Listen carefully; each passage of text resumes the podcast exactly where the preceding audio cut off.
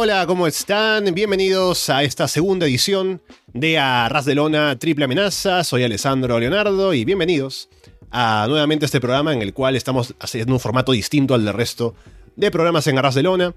Estamos primero para la gente en el Patreon con una semana de anticipación, así que gracias por estar con nosotros. Y si nos escuchan luego, gracias por hacerlo a través de Evox, Apple Podcasts, Spotify, YouTube, Google Podcast o por seguirnos, por supuesto, en arrasdelona.com. Y también de paso agradecer a la gente en el Patreon porque ya muchos han metido algunas preguntas, han dado su, su grano de arena en el banco de preguntas para este programa, así que tenemos varias que seguramente vamos a utilizar para esta segunda edición. Pero antes de entrar a un poco el refresco de las reglas, hablemos de quienes están aquí presentes para esta segunda edición. Tenemos por aquí primero uno de los originales también de Arras que estaba planeado para el episodio anterior, pero por temas de horario no pudo estar. Carlos eh, Ryder. Carlos, ¿qué tal? ¿Qué tal, Alessandro? Pues con unas ganas tremendas desde que vi el primer episodio en el que yo, como tú bien dices, originalmente tenía que estar, y viendo el formato decía, me encanta, me apasiona, es lo que le faltaba a Ras de Lona.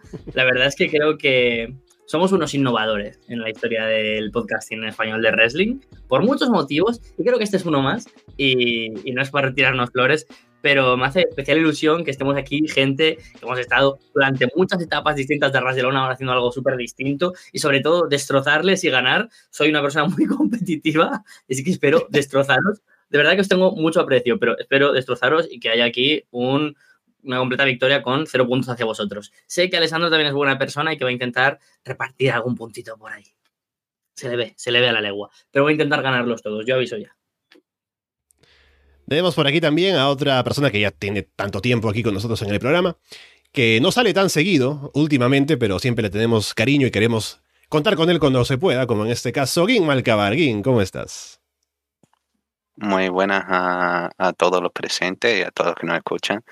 Y sí, la verdad que estoy ahora mismo muy, muy presente, la verdad que estoy eh, no sé si soy el miembro menos más esporádico porque tenemos ya gente que hace largo, ¿no? Hace largo que no aparecen, como las cuentas hechas de Twitter que te dicen cuánto tiempo lleva un personaje sin aparecer en una serie.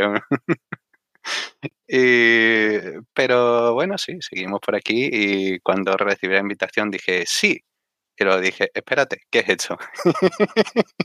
y me apunté sin saber muy bien qué era, cuál era el formato. Eh, vi el primer episodio, me lo pasé muy bien y dije, pues eh, no creo que vaya a hacer algo interesante y sigo en la duda de si valdré para el formato, pero bueno, aquí estamos con ilusión ante todo. Bien, y también tenemos por aquí a otra persona que al final completa este grupo que sin querer salió al sorteo, que es la gente que ha estado normalmente presente haciendo Puerta Prohibida, que nos trae siempre las novedades desde su natal México. Chava Rodríguez, Chava, ¿qué tal? ¿Qué tal, Ale, Carlos, Gin y todos los que nos escuchan? Un gusto participar en este formato. Ya me dejó en qué pensar, Carlos, porque muy cordial en la charla antes de que entráramos a grabar. Y ahorita dice que es un hombre competitivo, que viene a matar, a aplastarnos. Bueno, simplemente el intro me sentí un poquito como Eminem en Miles, listo para hablar de, lucha libre, wrestling, por eso lo que nos apasiona. Y creo que va a salir una charla bastante interesante, gracias a las personas que nos acompañan. Y a clamor popular, si les gusta, pues podemos repetir aquí en el programa, si se juntan las agendas. Bien, vamos a dar inicio entonces al juego, solamente recordar brevemente que son eh, momentos de discusión, de debate, de argumentación principalmente, dos minutos para cada persona en cada tema al inicio, luego un minuto más para las respuestas y vamos sumando puntos hasta llegar a las seis rondas y luego pasamos a una ronda o a tres rondas más, a lo mucho con dos de tres caídas. Así que un poco también para, me imagino que la gente ha visto en su mayoría el primer episodio y si no lo han hecho, deberían hacerlo para estar un poco con la continuidad del programa. Así que con eso dicho, ya se han sorteado las preguntas que vamos a utilizar para este programa en esta ocasión.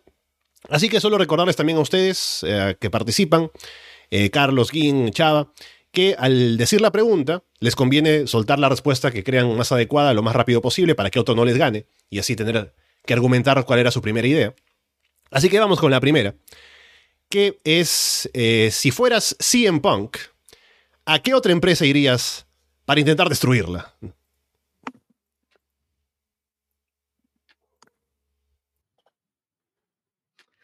Es que para destruirla a todas. New Japan. Sí. Mm. Impact Wrestling. Bueno, eh, como veo que somos puerta prohibida y que somos personas muy poco innovadoras, voy a decir triple A. Ok, entonces Gin con New Japan, Chava con Impact, Carlos con AAA. Vamos con dos minutos primero para Gin, argumentando por eh, New Japan. Dale, Gin. No soy muy desfavorable al señor Brooks, ¿no? Aunque las acciones recientes sean, digan lo contrario, pero si tuviese que destruir una empresa, sería una empresa la cual eh, da dinero fácil a los extranjeros con cierto nombre que le caigan bien a Guedo, bueno, como un buen promotor, ¿no? Tiene sus favoritos. Ahí está Chase Owens con un contrato de, de, por vida ya. Un Luck Fale que también tiene un contrato de por vida. ¿Por qué no eh, abrir la banca para destrozar la empresa, hacer una situación como mm, paralela a Brock Lesnar en, en 2005, ¿no? Poder hacer una persona que, va, bueno, aunque Brock Lesnar fue un poco más grato, pero me imagino un señor CM Punk, ¿no? Eh, enfadándose con gente por ser demasiado Steve, ¿no? Oh, he recibido... Creía que podíamos hacer un poquito más de historia, te saco el, micro y puedo hacer una promo, ¿no? Eh, creo que es la, la, empresa que más le eh, está en, contra de la esencia de CM Punk. CM Punk, un talento que no es precisamente el mejor en ninguno de los aspectos, pero es un talento que so- eh, sobresale en todo suficiente para ser un, un nombre histórico, ¿no? Y creo que lo, lo suficientemente, eh, chocan lo suficientemente grande como para que sea una mezcla explosiva y que a la a los dos meses una aparición diga, lo siento, ya no aparezco en Wrestle Kingdom, no voy a aparecer. y ahí os quedáis. Bien, paramos el reloj entonces y vamos a ponerle dos minutos a Chava para CM Punk en Impact Wrestling. A ver, de entrada mencionar que pues CM Punk ya estuvo en Impact en esa época de, por ahí creo que tuvo un par de pequeñas apariciones, matches, y creo que el problema de Impact que recién celebró el programa 1000, aquí lo pasan en México con pésimos comentaristas, traten de ahorrárselo por si por curiosidad lo quieren ver, eh, lo pasan de vez en cuando en televisión abierta, y creo que podría ser un atractivo porque en el caso de Impact, y no es nuevo, es histórico, pues es el reciclado, o sea, el reciclado de lo que fue en su momento WCW, el reciclado de ECW, Sí, yo sé que sale Rhino por ahí y lo recuerdan y demás, pero también del reciclado de WWE, bueno, pues lo metemos por ahí a Impact. Eh, tengo sesiones encontradas con Impact porque una especie de amor-odio. Por cierto, Carlos, que estamos compartiendo el día de hoy, hace muy buenos reportes. Se me hacen en ocasiones más interesantes los reportes de Carlos que en sí los programas de Impact. Así está en ocasiones el contenido de la marca. Eh, creo que esto de gente disruptiva que puede llegar a la empresa en su sala desde adentro, pues ya ha pasado. O sea, nada más ver un poquito de historia. Recuerdo cuando intentaron competirle de tú a tú a Monday Night Raw, eh, por ahí 2008, 2009 me parece, la dupla de Bishop, Hogan, eh, el main event, estupendo por cierto, pero pues nada que ver en competir el monstruo de rating de Raw, que juntó a Bret Hart y a Shawn Michaels en contra de Kurt Angle y AJ Styles, que fue un combatazo, pero pues nada que ver en cuestiones de, de rating. Entonces, bueno, podría hacerlo, le das por el campeonato principal. Recuerden esa alianza que tuvo con AEW, que dio de qué hablar, un par de luchas buenas, pero creo que no significó un extra ni para AEW ni para Impact. Y en esto que estamos hablando de marcas de empresas, me quedé pensando, y si lo mandamos a UFC, pero pues ya ahora UFC y WWE es parte del mismo platillo, aunque ya estuvo en UFC y parece que cobró bien, pero más allá de eso, pues sus peleas quedaron para la anécdota. Bien, justo llegando a los dos minutos, paramos con Chava y le damos dos minutos a Carlos para argumentar CM Punk en AAA. Bueno, yo me alegro de que mis contrincantes aquí, Gin y Chava, sean gente tan optimista porque parece que están defendiendo porque fichar así en Punk cuando tiene que ser lo contrario. Así que comenzaré con un argumento muy claro. Si quieres destruir la empresa, es tan fácil como contratar a un luchador que sabes que se va a pegar con otro, como es CM Punk. Y aquí a quién tenemos? Alberto el patrón. ¿Con quién se ha pegado? Con todo el mundo, con todo el mundo. Con su mujer, con su hito, con su primo, con ese luchador, con el ex luchador, con el Booker, con todos, con todos. Ya está. O sea, es así de sencillo. Podrías decir, bueno, pero es que Alberto ahora mejor ya está en un momento mejor. Da igual, pues se, pega con cualquier otra persona. El, el, vestuario de AAA, eso está desestructurado. Antonio Peña llegaría y decía, hola, soy Cien Punk. Bueno, aquí no te puedes llamar Cien Punk por derechos, te tendrás que llamar CM Pop Rock y él ya estallaría. Y de nuevo, ojo, claro, Tony Khan estuvo amenazado de muerte por Cien Punk. Antonio Peña, que sabemos que siempre ha tenido muchos problemas con ciertos luchadores, uno más, hombre, desestructura todo. Por no decir que quién es el campeón latinoamericano de AAA. Cutie Marshall. Bueno, bueno, uno de los peces gordos de All Elite empieza a hablar mal de CM Punk, CM Punk dice que estás diciendo de mí, se van a pegar por backstage, pero no pasa nada porque eso es lo habitual por los backstage de México, pero no con CM Punk, porque hay un perro por medio y los animales son sagrados. Hombre, tenemos a luchadores como el zorro, tenemos a un montón de luchadores animales. Entonces, por estar Alberto el patrón, por, por el nombre, por Cutie Marshall y porque es un animalista, pero de los que no son de los buenos, de los que en realidad van de animalistas, pero que no, yo creo que CM Punk desestructuraría, AAA muy fácilmente. Y podría decir un montón de luchadores más con los que se pegaría. Y no menciono que por ahí está la exmujer de Daga, Tessa Blanchard. Un affair tonto podría tener. No voy a decir más. Yo creo que me sobra tiempo, pero está claro que mi razón son las más grandes. Bien, paramos entonces un minuto más ahora para lo que quieran argumentar de lo que han dicho los demás. Estoy poniendo aquí una hora, es un minuto para Gin, hablando de CM Punk en New Japan y respondiendo al resto. Eh, aunque ha sido muy efusivo el señor Carlos y señalando que eh, estaba más, a favor de, contratar a CM Punk, no, yo estaba comentando todas las cosas por las cuales puede llevar a ruina a New Japan. Un sueldo eh, elevadísimo, con la diferencia yen-dólar ahora mismo disparada, es un derroche total.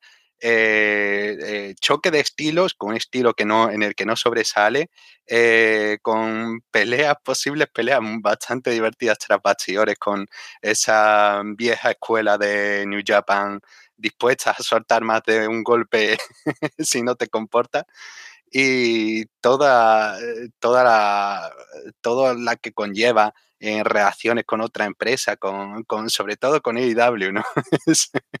esa, esa sensación que puede dejar la, la reacción, la buena reacción Torican con New Japan, todo eso me parece que es el, el ingrediente perfecto. Bien, paramos ahí, vamos con Chava, en lo último de CM Punk en Impact Wrestling. Bueno, primero respondo a los argumentos de la mesa. Eh, creo que a nivel creativo ver a CM Punk en New Japan no me parece tanto, sobre todo ahora que New Japan está tratando de adquirir fans en Estados Unidos, pues está quemado, diríamos, aquí en México, Latinoamérica, CM Punk con sus broncas. Y en el caso de verlo en AAA, bueno, ya Carlos tiene mejormente que varios creativos oficiales de AAA, o sea, ya nos dijo qué podrían hacer con él en un plazo de seis meses, un año, hasta un combate mixto con Tessa Blanchard. Eh, creo que un problema de AAA pues es el salario, o sea, el mismo Rey Misterio y él lo hizo público, o de fuentes oficiales, podríamos decir, entre comillas, que salió de AAA por cuestión económica. Entonces, pagarle a 100 Bond con todo y los altibajos que pueda tener, pues no está AAA en condiciones. Entonces, que lo veamos en Impact, un par de combates por ahí en un Bound for Glory y nada más dejarle cuál fue el último gran fichaje en Impact. No, no se me, digo, hay talento muy bueno, o sea, matizarlo. Pero en cuanto a mediático, pues sería 100 Bond, entonces todo el mundo gana, se lleva dinero y pues puede seguir tirando por ahí. Bien, no estaba el reloj en la pantalla, pero lo tenía aquí, así que para que la gente lo sepa. A ver qué más tenemos por acá. Bien. Y ahora sí, volvemos con el reloj en pantalla. Un minuto para Carlos, terminando sobre CM Punk en AAA. De nuevo me sabe mal porque Chava creo que me estaba ayudando, dando más argumentos por los que no debería estar en AAA porque lo desestructuraría. Y en Impact Wrestling parece que lo quieres tener. Yo mi vestuario de Impact lo tengo muy contento. Voy a sumar un argumento más porque creo que desestructuraría AAA y es que de las tres empresas es la que estaría más cerca de fichar a Ryback. Yo lo dejo ahí.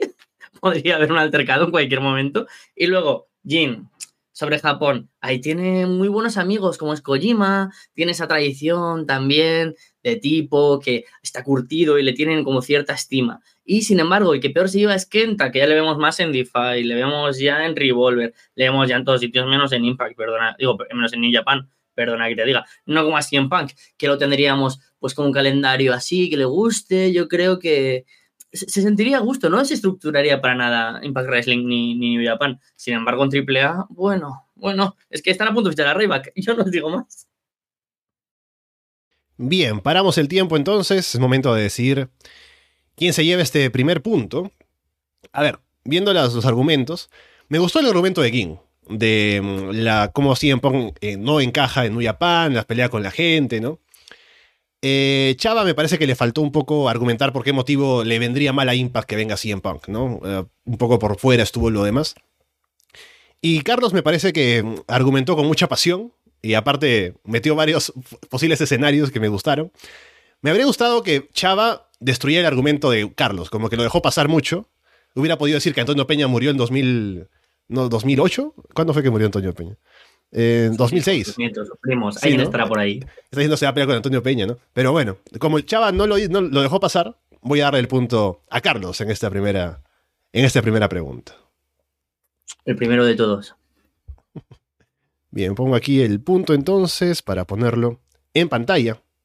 Ginny Chava, si queréis retiraros ya, de verdad, no quiero que paséis por un mal momento, ¿eh? también os lo digo, por el No, no. aprecio que os tengo. Estoy Bueno, calentando, calentando.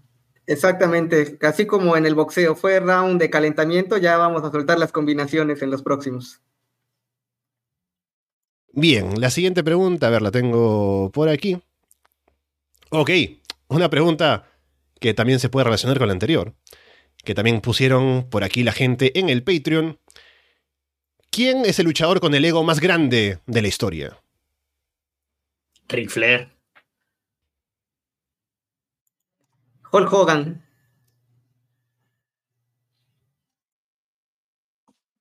Estoy valorando, estoy valorando unas cuantas un poco polémicas. Eh, digamos, digamos una que me van a me van a crucificar, Bret Hart. Buena, bien. Vamos entonces con Carlos Ric Flair, Chava Hogan y Ging Bret Hart. Vamos primero con Carlos, dos minutos sobre Ric Flair.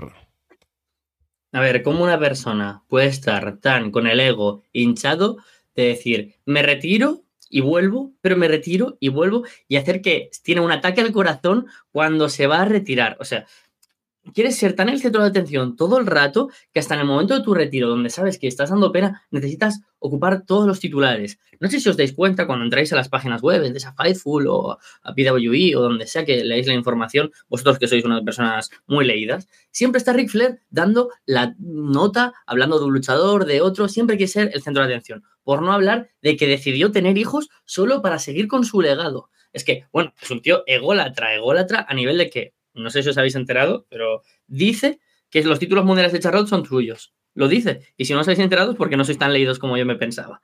No, pero ahora, en serio, Ric Flair es un tío que se, se quiere tanto a sí, a sí mismo que mm, le alegra ser un putero. O sea, no ve nada malo en, en sí. Imaginaos que, no, sí, he asesinado a alguien y Ric Flair haría, "Ja, ja, ¡Woo! ¿sabes? O sea, es, es la persona que habla envasado, pero envasado en el peor sentido de la palabra. Cree que todo lo hace es bueno, cuando en realidad ha sido un gran wrestler, pero sin embargo siempre ha estado rodeado de muy buenos luchadores, mucho mejores que él, pero no eran tan guapos o tal, pero ni siquiera es tan guapo. Yo creo que si tuviera su melena, que prueba evidente es que no la tengo, sería más guapo que Ric Flair. Así que no es solo un luchador con el ego por las nubes, no solo está ultra sobrevalorado, sino también creo que tiene un narcisismo muy poco real, porque todo lo bueno de su vida le ha venido precedido por estar siempre en el momento adecuado, tener mucha suerte, los contactos y siempre además querer ser el protagonista. En Evolution, en su retiro, con los cuatro jinetes, con el título WWE de con su hija, siempre, siempre. Y sabemos que es una de las manchas negras de la historia del wrestling, pero la guardamos, porque en el ring siempre nos ha parecido uno de los mejores. Sin embargo, tendríamos que bajarle dos tonitos a ese Ric Flair que no ha sido para tanto en esta vida. Justo en el tiempo, ahora vamos a poner el reloj aquí para que vaya Chava con Hulk Hogan. Dos minutos, Chava. Bueno, ¿por qué eh, Hulk Hogan creo que es de los más ególatras de entrada? ¿Cuántos luchadores han tenido su reality show? Él fue un pionero, o sea, en este formato, ahora que hablamos de las velas y demás, de Mince y demás, fue Hulk Hogan. Su gran escaparate para poder llegar a esto de la Hulkmania y demás fue aparecer junto a Sylvester Stallone, o sea, también si analizamos de los tres, puede gustar estilos y demás. El más limitado es Hulk Hogan, o sea, ni siquiera ha aprendido, aprendió a caer en su carrera. Y lo hicieron estrella en Japón, aquí en Estados Unidos, en México anduvo con Canek, un hombre legendario. Eh, hay por ahí, eh, mencionas en el caso de Flair, bueno, Flair porque creo que es parte del personaje, la esencia de, eh, mencionas de tan leído, bueno, también por ahí recomiendo el especial de ESPN de 60 for 60 de la vida de Flair, sería una especie como de lobo de Wall Street, pero de la lucha libre, la vida de Rick Flair, y la de Hogan, salvo quitando, bueno, hasta un video porno ilegal ahí de Hulk Hogan, o sea, me atrevería a pensar que fue algo así como las Kardashian, él mismo por ahí para ser relevante, lo filtró para ponerse en la conversación.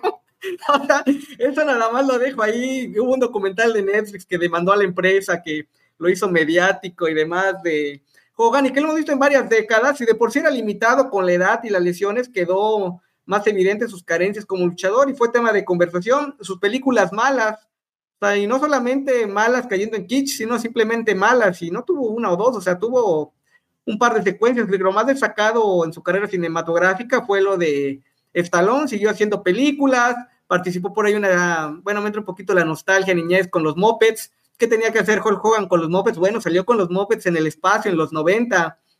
Eso se olvida porque nos acordamos de la NWO y demás. Eh, le fue muy bien cuando tuvo el cambio de personaje, pero se pasó de lo que debería haber ido el personaje de Hollywood Hogan. Retomarlo en WWE, WWF, cuando fue adquirida por McMahon, pues no tenía razón que ser. Ok, bien. Dejamos ahí eso entonces y vamos con Gin, dos minutos sobre Bret Hart.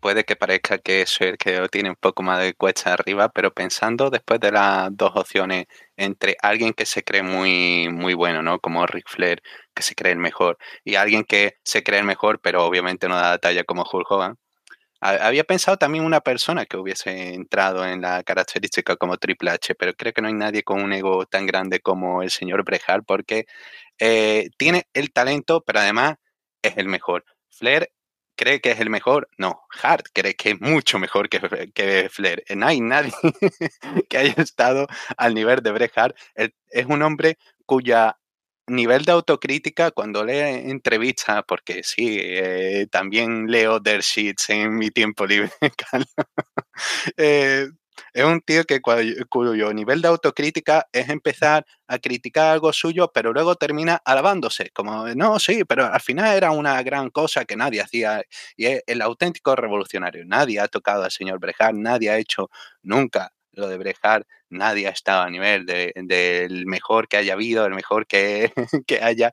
Es un tío que eh, su momento más destacado, ya que estaba comentando Chava, tema cine, su momento más destacado en la cultura popular, así es aparecer de fondo en Los Simpsons un momento y lleva exprimiendo años y, oh, mira, ja, Flair, tú eres muy bueno, pero no apareces en Los Simpsons, y, no para de recordarlo, es un hombre que eh, existe también en esta nube de, de autofelación, de eh, todos estos luchadores, estos FTR, estos CM Punk, ¿no? Todos tirando de, oh, qué grande Brejar. Nadie dice una maldita cosa mala de Brejar. Nadie comenta un detalle malo de Brejar. Nadie tiene una palabra mala de Brejar porque Brejar no entiende que haya hecho nunca nada malo.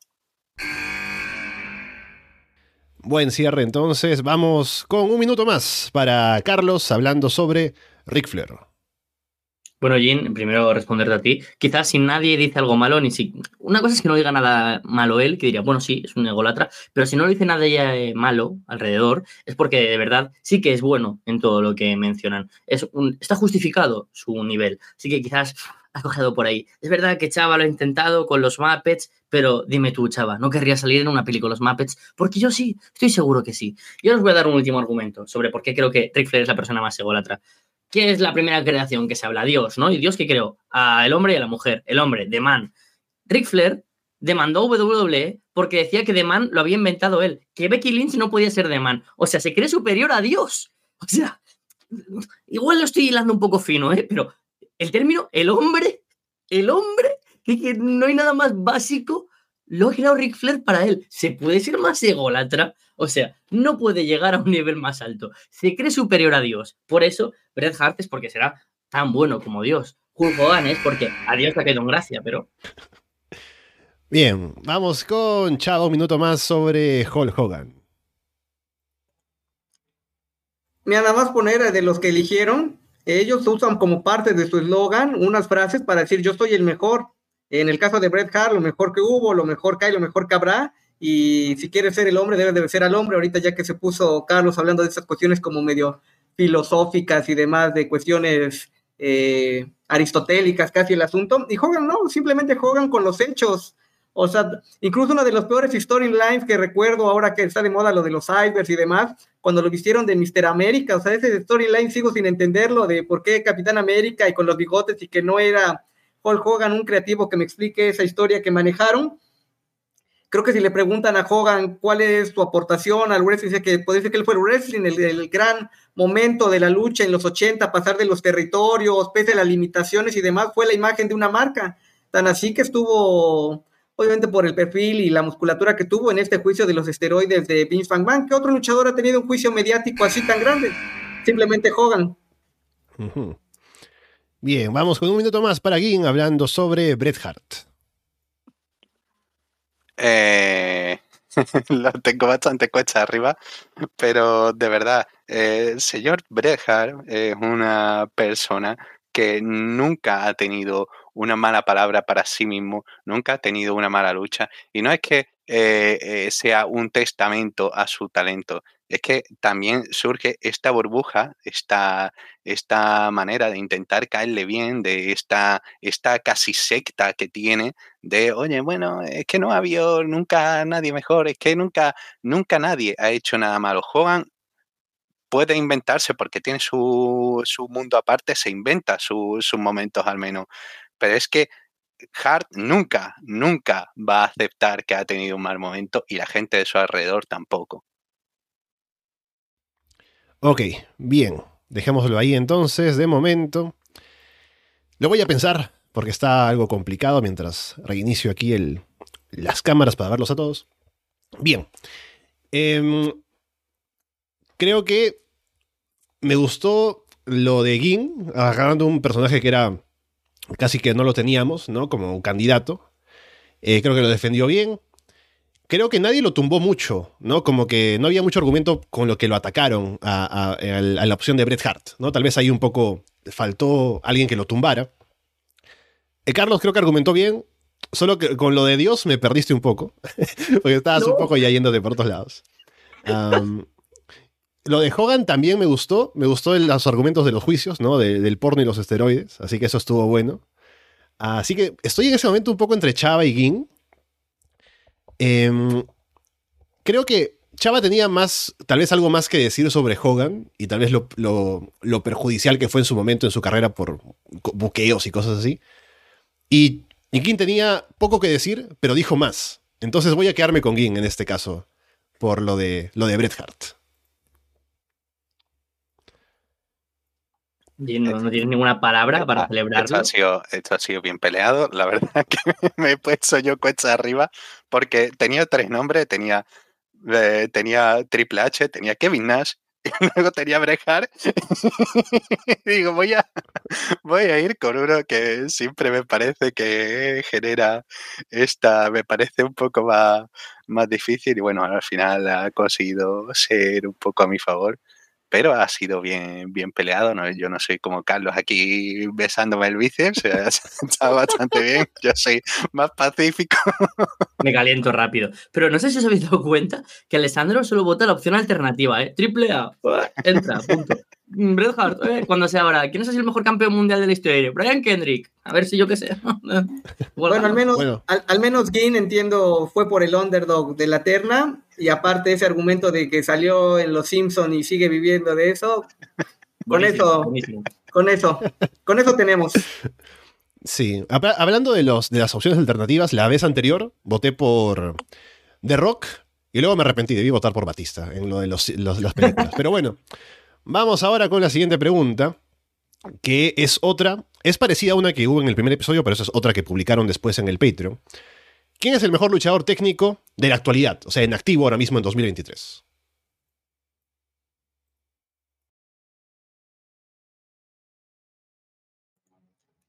Brian Danielson. ¿Ok? A-Kid. Um, Fuminore ¿Se Abe. me ha escuchado? Porque se me ha ido de repente la conexión. Se me ha... Sí, se, se te ha escuchado Sí, sí. Perfecto. Ya, ¿y tú dijiste quién, perdón? Fuminori Abe. Ok, bien, no lo conozco, pero que lo argumente. Vamos con. Gin. Primero tiene eh, Chava a Danielson, Carlos a Eikit y Gin a Fuminori Abe. Así que vamos con Chava, con Danielson primero. Déjame que ponga aquí el reloj. Mm, Dos minutos, dale Chava.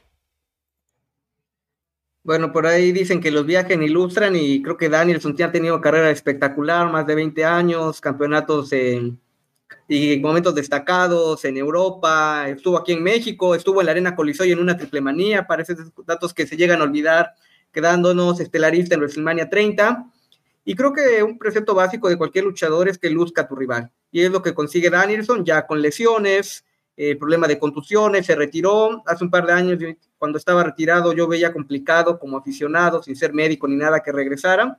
Y creo que lo que debe tener un luchador técnico, evocando las raíces de la lucha, el pancration, pan, todo, Kratos fuerzas, es saber meter la llave y conectar con el público, porque puede haber una secuencia muy técnica bonita, pero si no conectas con el público, termina siendo intrascendente. Y creo que Danielson logra medir los tiempos, quizá con llaves bastante básicas, ya no tan complicadas. Recuerdo por ahí su época de Ring of Honor, la cada el Mutilation, y que el público se prendía, y ahora tuvo que cambiar el estilo porque aplicar ese movimiento con gente de mayor talla no es un hombre tan grande, aunque los tiros de cámara y demás le ayudan.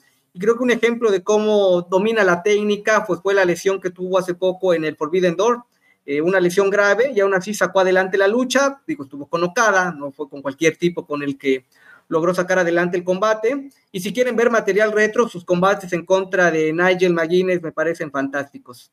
También con CM Punk en WWE, la rivalidad que tuvieron, que creo que la gente más recuerda su época con AJ Lee, ese idilio romántico innecesario, pero las luchas que tuvieron, sobre todo en Over the Limit, fue diferente a lo que presentaba WWE en ese momento. Ok, bien, paramos el reloj, que estábamos cerca de los dos minutos, y vamos con Carlos, dos minutos para hablar sobre Akit. Bueno, ahora voy a hablar más en serio. Antes iba como con argumentos de coña, pero ahora vamos a hablar con argumentos serios. Porque Eikid es el mejor luchador más joven de los tres. Es verdad que Abe también es joven, pero no tiene toda la progresión que podría tener Eikid por el mero hecho de que, por la edad que tiene, aún tiene más progresión. Un tipo que ha tenido todo en contra desde una escena muy poco cuidada a nivel técnico como es la de Madrid o como es la española y sin embargo se ha convertido en uno de los mejores del mundo. Imaginad cuando tenga el potencial para enfrentarse a los mayores rivales del mundo. Y eso es tan fácil como ver contra quienes ya se ha enfrentado. He tenido combates de 5 estrellas, 4 o 3 cuartos, como eh, Walter, como Will Ospreay, como Jordan Devlin. Es verdad que es, este es un argumento que con Danielson pues se puede caer, ¿no? Porque es un tipo con muchos combates de 5 estrellas. Pero ¿cuántos había tenido antes de los 26 años? ¿Cuántos luchando hasta los 22 o 23 en Madrid, donde los shows más repletos de gente podrían tener 150 personas? Además es un luchador al que WWE se ha fijado en que técnicamente es tan bueno, pero tan bueno, que le tienen que hacer un torneo solo para él y una copa, como es la Heritage Cup. ¿Cuántas copas han creado solo para un luchador? Porque ese torneo y esa copa no penséis que dijeron, ah, sí, tenemos un montón de luchadores técnicos, vamos a hacerla. No, no, se la hicieron para Aikid. Y una vez ahí ya verían cómo avanzaban. Además, es también palpable cómo el WWE quiere reforzar esa imagen de un luchador tan bueno técnicamente que queremos darle además esa imagen de ser un superhéroe. Alguien que sea tan bueno que parezca que sus movimientos, sus ataques, su moveset no son suyos, sino de alguien con capacidades especiales. Por eso Exium es un luchador que es un superhéroe.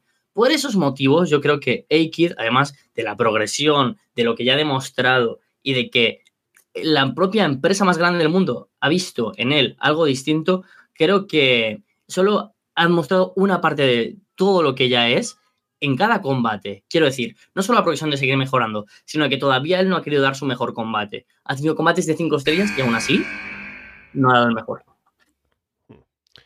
Bien, vamos a darle dos minutos a Guin ahora para que hable sobre Ave. Adelante, Guin. Otra vez parece que me pega un tiro en la pierna, sobre todo en esta ocasión a alguien desconocido, ¿no? Porque que Fuminori Ave, eh, os pongo en situación, un chaval de 28 años japonés, eh, calvo, delgadito, más estilo monje, es el eh, sucesor espiritual de Munenori Sawa, otro nombre también oculto, y es un hombre que tiene una gran variedad, puede adaptarse a cualquier, a cualquier situación, a cualquier variedad de situaciones. Un hombre que eh, puede estarte trabajando un encuentro centrándose en trabajarte una pierna, que también entra en un club de street y hace un manjigatame al lado de una barra de pole dance. es ese tipo de talento que es divertido, lo hace uno de los talentos jóvenes y sobre todo más queridos en la escena independiente, dominando varias de, de, la, de las votaciones online de, de los fans. De, en Big Japan ya ha crecido como un nombre relevante y en otras empresas independientes, allá donde aparezca es un sinónimo de, de conectar con el público de, de Japón y creo, de verdad, es un talento que, eh, bueno, también conecta con el público internacional. En WXW se lo ha podido ver y espero que tenga más oportunidades de manera internacional, como está buscando. Eh, ha tenido, eh, como comentabais los, los, dos, de tener encuentros contra gente con nombre y contra gente desconocida. Eso también lo ha cumplido Abe, desde tener un combate contra Sekimoto contra, y lo mismo al día siguiente, contra desconocido de, que viene de Osaka perdido. Y es un talento que junta eh, juventud, junta pasión y junta eso, una, una gran perversión y una gran diversión. Es el luchador que todo el mundo tendría ganas de ver. Vamos con un minuto más para Gin, no, para Chava, hablando sobre Danielson. Bueno, así como se puso Carlos filosófico en el bloque anterior para responderle a los dos, eh, eh, esa frase de asiática que si un árbol cae y nadie lo escucha realmente hace ruido, bueno, en eso aplica para el caso del Fuminore Ave, que ha de ser fantástico, pero voy a tener que googlearlo o buscarlo en videos cuando acabemos. Y en el caso de Kid me parece un buen proyecto. Estoy un tanto desconectado de NXT, no he visto programas, aunque trato de ver los resultados. Pero la pregunta era, ¿quién es el mejor luchador técnico en el mundo? No quiénes son prospectos para ser los mejores luchadores técnicos en el mundo. Todavía, pues, son cuestiones regionales. Este, el caso del japonés sigue Japón. Eikit está en esta cuestión de proceso. Si hablamos de futbolistas, ¿quién es el mejor en el mundo? Haaland o Messi por lo que hacen en un mundial, no por ser el mejor jugador de la liga turca, árabe, etcétera. O sea, se trata de ampliar el panorama. No dudo que con el paso del tiempo, sobre todo Eikit, que ya al menos está en grandes ligas del wrestling próximamente, y en el caso de Danielson podemos sacar una lista de 20, 30 luchas en distintas etapas que te habla eh, cómo se puede adaptar a distintos contextos y luchadores. Un minuto más para Carlos hablando sobre A-Kit. Bueno, primero hablaré sobre Fuminori Abe. Eh, se me había escapado el FU cuando lo he buscado en Google, lo he hecho por ti, Chava, y según Google, Minori Abe es una química teórica que trabaja como profesora asociada al Departamento de Química de la Universidad de Hiroshima. Quizás es incluso más conocida la pobre que Fuminori Abe. Será muy bueno, pero si no lo conocemos tanto, estoy ahí con Chava. Pero sin embargo, no estoy con él sobre lo que está diciendo de Aikid y Brian Danielson. Brian Danielson, un tío que se lesiona con Okada, quiero decir, no serás tan técnicamente bueno cuando te lesionas con uno de los mejores de la historia, quizás top 3 de la historia. Yo Aikid, que sepa, creo que no se ha lesionado nunca. No sé, no sé. Un tipo que ha sufrido tantas lesiones quizás es porque no está tan bien hecho para luchar. No sé, yo lo, lo dejo ahí un poco en el aire. Dices que claro, que si un árbol cae en un sitio y nadie lo ve, no hace ruido, pues yo creo que igual no estás viendo a quien tienes que ver, porque a Danielson lo ves una vez cada, dos o tres meses y hay que dar cátedra de wrestling cada semana en un show que para nada le favorece a su estilo como es el de NXT, un sitio colorido, etcétera. Si Aikid pudiera tener los combates que tiene Danielson, te aseguro que serían mucho, pero mucho mejores. Vamos con un minuto más para Gin cerrando el argumento sobre Fuminori Abe. Dale, Gin. Voy a cerrarme la guillotina sobre el cuello, pero de verdad, eh, decir eh, Danielson, que como comentaba Carlos, una vez, cada dos meses, una vez cada tres meses, ahora mismo como está trabajando, el año que viene, pues nada, retirado y ahora si quieres buscar cosas antiguas suyas, pues tienes que irte a internet, tienes que irte a rebuscar. Cuando Ave, Ave está ahora mismo, eh, está trabajando en Europa, está trabajando, está destacando, bueno, NXT, quien ve NXT, pero eh, no me molesta quien ve NXT. Eh, Ave está destacando en WXW, campeón del Ambition de, de este año, está destacando en, en todos sitios y es un talento que ya, a pesar de la edad que tiene ahora mismo, es fantástico, es el mejor y dentro de unos años va a ser más que indiscutible el decirle que es el mejor. Ahora mismo es el mejor y unos años va a ser una leyenda. Bien. Ok, a ver, veamos ahora a pensarlo. Me ha gustado, ha sido una buena ronda. Creo que ha sido una ronda bastante, bastante intensa. Eh, me gustó eh, cómo eh, los argumentos de Gin, de si bien era como el que estaba un poco en desventaja con los demás, me gustó lo de la diversión y la perversión, que eso me quedé. Así que voy a buscar solamente por eso más material de Ave. Em, Carlos tuvo esta mm, aproximación de que, claro, hay mérito en que de pronto salga de una escena que no es tan conocida por el wrestling técnico y esté en un show que no es favorable a su estilo, pero aún así destaque, ¿no? Pero aún así creo que Chava hizo una gran segunda ronda en su argumentación, matando a los demás, ¿no? Hablando de que ya son prospectos y que vamos a tener más adelante tal vez que tenerlos ahí arriba, pero que la magnitud de Brian Danielson es como que mucho frente a los demás, ¿no? Así que eh, ya por sí, por la respuesta puede ser un poco injusto, o sea, en comparación de los nombres, ¿no? Y lo conocido que es uno en comparación con los otros, pero igualmente Chava creo que hizo un gran trabajo argumentándolo, así que le voy a dar el punto en esta ronda. Muchas gracias, se, cierra el asunto. Y bueno, es que también, ¿qué opciones eligieron? Creo que hasta Triple H tiene más, más conocido. Y Me he querido hacer el indie, me he querido hacer el indie porque a este hombre parecía que le gustaba la opción alternativas. Ha llegado Jin y ha dicho aquí una química de la Universidad de Hiroshima que su mayor mérito es luchar en Alemania. ya me ha destrozado. pero mucho ese era también el mayor mérito de X, ¿eh? ya, ya, ya, pero me refiero yo ni frío ni calor, no ni al mejor ni al más indie. Y trataré de tomar clases de japonés también a la brevedad.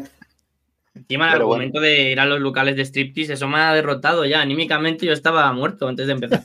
yo, yo estaba muerto en el momento en el que Chava ha comentado lo del árbol. Ya digo, allí yo no me recupero. ya, de hecho, ya he perdido. Ya lo tengo claro, me retiro. A ver, esta pregunta está interesante y también si quieren alguna opción, que si no recuerdan alguna, se las puedo dar. Pero es, mejor combate de Shawn Michaels en un WrestleMania.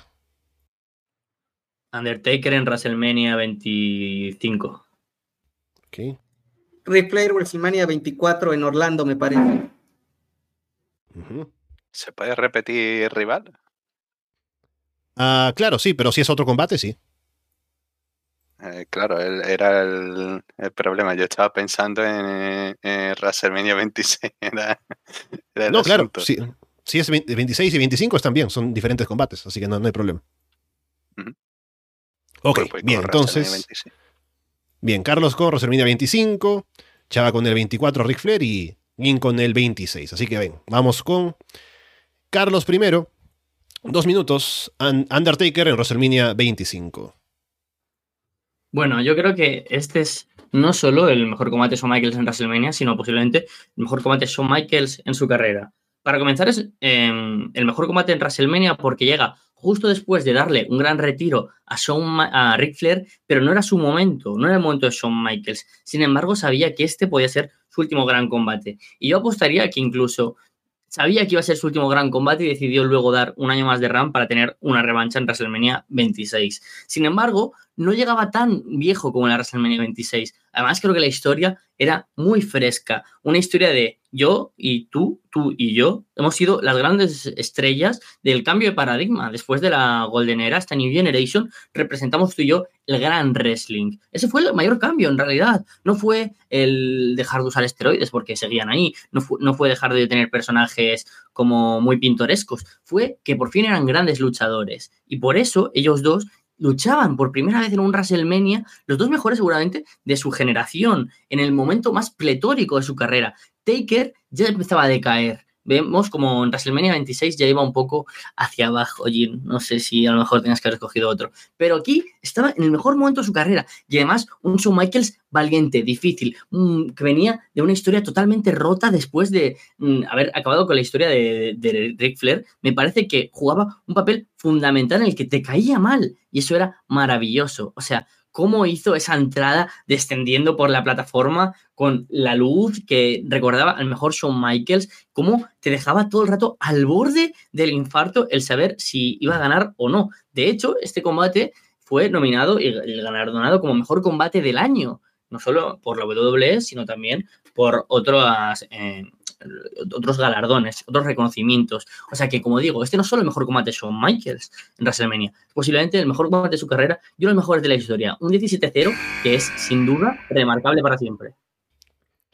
Bien, vamos con Chava hablando dos minutos sobre el combate de Shawn Michaels contra Rick Flair en WrestleMania 24.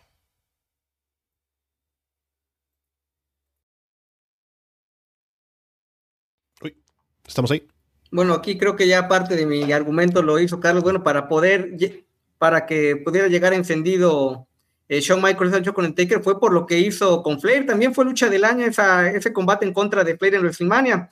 Creo que a diferencia de cómo lo fueron construyendo, ahora que se puso de moda la serie de The Last Dance en Netflix con los Chicago Bulls, bueno, Rick Flair venía de su Last Dance, o sea, quizá no de unos años, pero de épocas previas, vimos a un Flair intentando cosas nuevas para un hombre que ya el físico, quizás algo que no le daba, tuvo un combate extremo en contra de, de Cactus Jack en SummerSlam, tuvo una lucha con elementos extremos, hardcore, en contra del Big Show, participó en un Money in the Bank. O sea, ¿cuántas veces eh, Flair, para la que tenía, ves un tipo eh, tomando castigo y demás, una lucha de escaleras? Quizá varios recuerdan su TLC en contra de Edge, evocando un poco ese momento.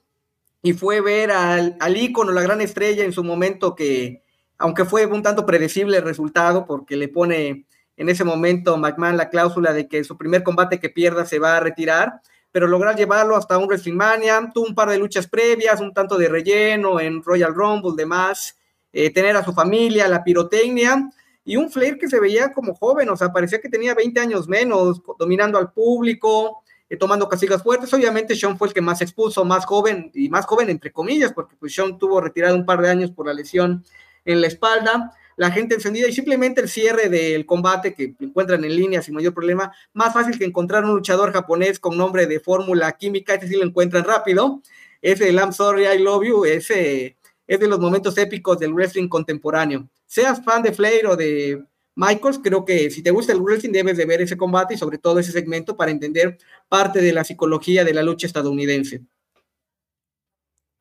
Ok, vamos ahora con Gin argumentando Undertaker en WrestleMania 26. La pregunta es, ¿por qué escogió WrestleMania 26? Michaels tiene una carrera extensa de, lucha. Podemos, las la que han mencionado aquí Chava y Carlos, también otras que se me ocurren contra Hart, en WrestleMania 12 contra Stone Cold, Steve Austin contra Cena, en WrestleMania 23. ¿Por qué con el WrestleMania 26? Bueno, primero contestando a Carlos, tremendo prestigio que WWE se menciona a sí misma como mejor lucha del año, ¿no? mejor lucha del año, mi propia lucha.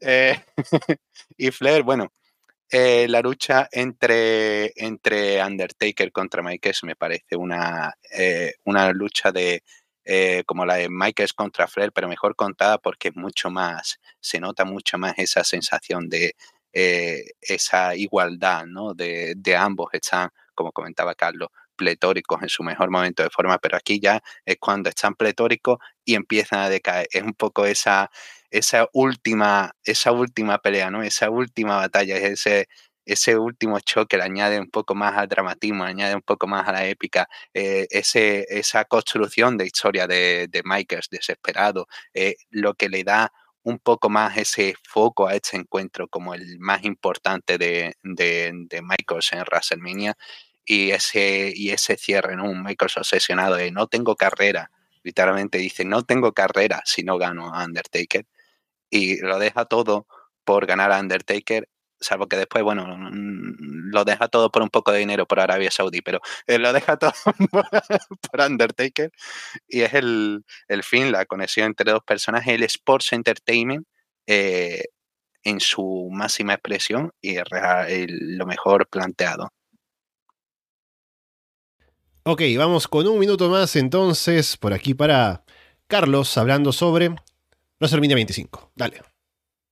Bueno, para comenzar, creo que a nivel simbólico vuestras dos peleas, pese a que son para mí también muy buenas, significan menos porque si lo miras desde la perspectiva, este tiene que haber sido el último combate de Michael, el último combate de Ric Flair, y el dinero ha hecho que se perviertan estas historias. Todo el legado que deja este combate se acaba desfumando. Sin embargo, el WrestleMania 25 queda intacto. Y además, perdona, Gin, que antes te he dicho, ha sido por otro galardonado por otros lugares, también por PWE y por el WOW, o sea, por el WOW no quería mencionar todos porque si no tendría que mencionar que para todo el mundo unánimemente es el mejor combate de la historia de WrestleMania. Pero tampoco quería destrozarte anímicamente por la amistad que tenemos y lo que nos une. Pero em, iré un paso más allá. El mejor final, dice, no, ese te quiero, I love you, ese retiro de Michaels, eran muy predecibles. Fueron finales bonitos de una historia que todos conocíamos el final. Sin embargo, WrestleMania 25 tiene algo distinto. Y es que no sabías qué podía pasar. Y ese Moonsault que atrapa y quería hacer el Tombstone, ese momento, hasta un segundo antes pensabas que se acababa la racha. La racha estaba intacta en el 26. En el WrestleMania 24 es que se retiraba Flair. Bien, vamos un minuto más para Chava sobre WrestleMania 24. Bueno, voy a empezar diciendo que ambos se fueron por la fácil, por la mediática, o sea, ya tenías al hombre que retiró al mejor de la historia contra el hombre de la racha, pues era así una cuestión como lógica, no se quebraron tanta la cabeza los creativos que tenía que ser una de las estelares por el cuarto de siglo de WrestleMania, nada más del 25 decir, casi se mata Undertaker ese día en la lucha que estaba de camarógrafo eh, Roman Reigns y eso por ahí no lo han comentado, ¿no? O sea, de milagro no salió con collarín y demás eh, el Undertaker y el año siguiente el combate fue más corto, pero con esta cuestión emotiva del retiro. Ahora, decir que fueron unos WrestleMania quitando ese par de luchas eh, buenos a secas, porque al menos el de 24 opacó la presencia de Floyd Mayweather contra Big Show, que sacaron muy bien esa lucha, y una estelar igual bastante destacada de Taker en contra de Edge. Entonces, sacar adelante, opacarlos pese a las condiciones y demás, pues creo que eh, tiene su mérito. En el caso de cuál es la mejor lucha de WrestleMania, es cuestión de eh, apreciaciones, pero yo creo que es con Shawn Michaels en contra de Bret Hart. Hmm. Bien, vamos con Gin, un minuto más para WrestleMania 26. Eh, no es por lo predecible que sea el encuentro, es la carga emocional y ahí creo que las opciones de Chava y la mía son bastante mejor que la tuya, Carlos. Eh, sobre todo una lucha en la que casi se mata, como comentaba Chava, y luego el DDT, bueno, unos cuantos boches. Eh, y WrestleMania 24 comenta con Flair Chava, pero WrestleMania 24 tenía otras luchas de peso como el main event. Esta era el main event de WrestleMania. Esta era la lucha que todo el mundo quería ver. Este era el main event. No había otra que tuviese un peso en WrestleMania 26 como, la, como, como Undertaker contra Shawn Michaels. Era el encuentro, era el show, era la historia, era la rivalidad perfectamente contada y llevada a ring y un Sports Entertainment como no se ha vuelto a ver en años. Bien, dejémoslo ahí. Uf, qué difícil, qué difícil está esta ronda para elegir. A ver, creo que han argumentado todos muy bien. Me gustó mucho el argumento de Carlos cuando dice que ya lo que tenía especial, los dos combates, en el tiempo murió porque volvieron a luchar tanto Sean como Flair, ¿no? Que era la lucha de ratito, supuestamente, de cada uno, ¿no? Em, también creo que eh, Chava justificó bien por qué el combate era especial en el WrestleMania 24. Pero creo que un poco se disparó Chava a los pies cuando dijo que el mejor combate de la historia de WrestleMania es Sean contra Brett. Entonces, ¿por qué no escogió ese como el combate? ¿no? Ese eh, fue, creo, un punto en contra. Pero creo que al final me convenció mucho lo de Gin en esta última parte también, hablando sobre em, ya por qué de pronto su combate fue especial, ¿no? Por qué lo que significaba que llegaran a ese punto. Había un detalle más que dijo ahora último, déjeme recordar. Era sobre 25. Si no te el, hecho de que sea. No, ya, me acordé, ya me acordé, ya me acordé. Me acordé, el main, que sea el main event, claro. Que los otros combates, los otros WrestleMania tenían combates más grandes aparte de, de este. Pero que ese era el main event, ¿no? El combate que era el principal del show. Entonces, con todo eso, creo que voy a quedarme con el de WrestleMania 26, por lo que dijo Gin. Bueno, concurso Vamos, demasiado vamos, preparado. Vamos, Bueno, bueno, bueno. vamos. Quitar el foco a los jóvenes en WrestleMania 26. Ok, ok, no, no pasa nada. Yo sé que más o menos queréis que gane cierta persona, que el público no quiere. Vale, vale, vale. Lo acepto, lo acepto, me callo, porque si hablo, la lío. Bueno, nomás rápido. La pregunta era cuál creíamos que era el mejor combate de Shawn Michaels. Bueno, Sí. creo que me mantengo el de WrestleMania 24, pero en la historia de WrestleMania, por cómo lo construyeron, duración, protagonista, reitero, creo que es contra Beth Hart, de un WrestleMania intrascendente quitando esa lucha. O sea, podría ser de los peorcitos de la historia, pero simplemente por esa lucha fue que rescató el show y es un momento eh, cenital en la historia de WWF, diagonal WWE. Eh, quizás si le cambian el nombre ahora con la adquisición de UFC a la brevedad. No sé, chavas, si el punto lo hemos perdido, da igual lo que digas. Si yo iba a decir más cosas, pero ya, mira, mira. Has tenido tu tiempo, has tenido tu tiempo. Sí, sí, yo creo que a ti te deja más minutos. ¿eh? Luego cuando lo mire en YouTube a ver ahí el contador. Bien, siguiente pregunta. ¿Cuál es la mejor facción en la historia del wrestling?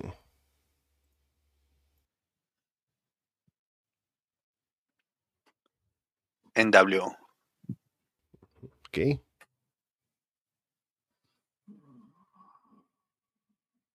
The Shield.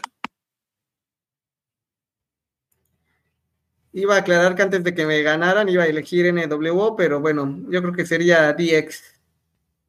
Ok, bien.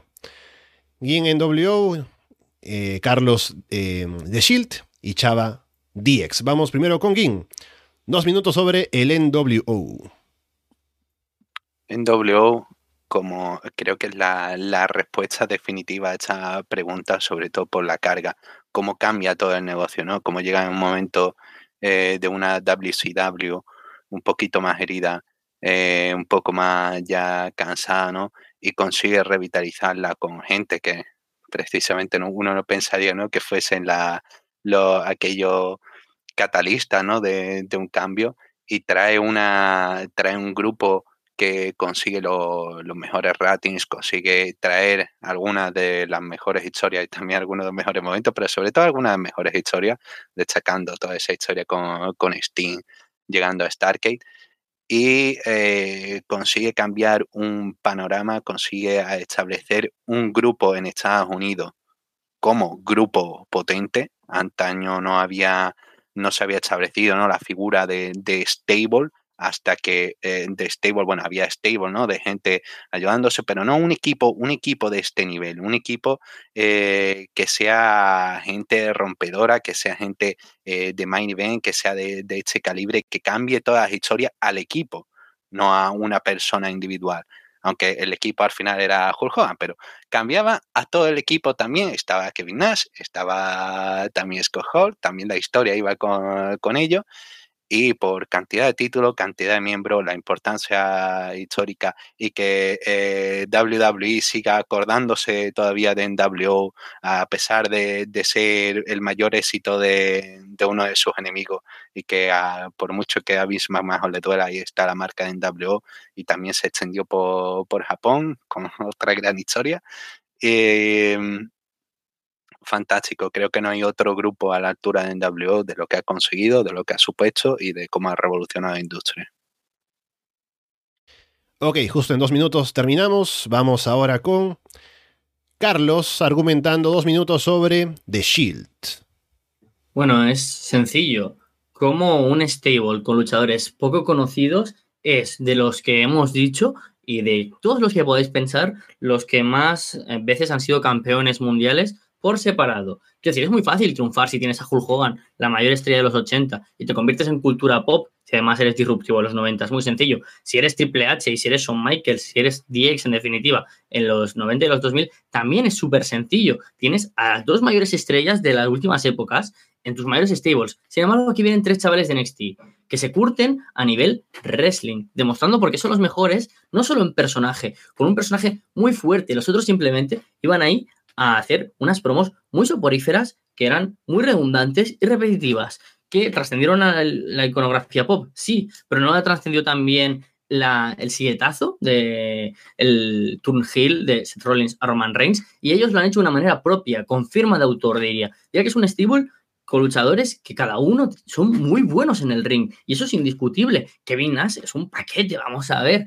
No quiero decir lo que era mm, Billy Gunn, pero vamos a ver, eso era terrorífico, terrorífico. Esos dos tienen la fama de tener la época con mayores ratings de la historia del wrestling. Sin embargo, The Shield han soportado el peso de All Elite y WWE en sus horas más bajas, subiendo la calidad in-ring de sus historias, de sus main events. ¿Cuántos WrestleMania seguidos llevamos con main eventers, campeones mundiales que sean parte de The Shield? Es que incluso ha trascendido más allá de la propia WWE, porque en All Elite es Dean Ambrose. ¿Cómo se forjaron esos combates grandes contra The Wild Family, contra The Bar, hasta en los inicios, cuando era complicado, porque las comparativas con The Nexus eran obvias, ellos supieron dar algo diferente a nivel individual han sabido siempre además adaptarse a distintas posiciones en la card. La NWO y DX, si no eran main eventers, no hacían nada y siempre repetitivos. Ellos han sido campeones de todo, todas las posiciones de la card. Y sin duda, Roman Reigns ha sido construido gracias a The Shield. Vamos con dos minutos para Chava sobre DX. Dale, Chava.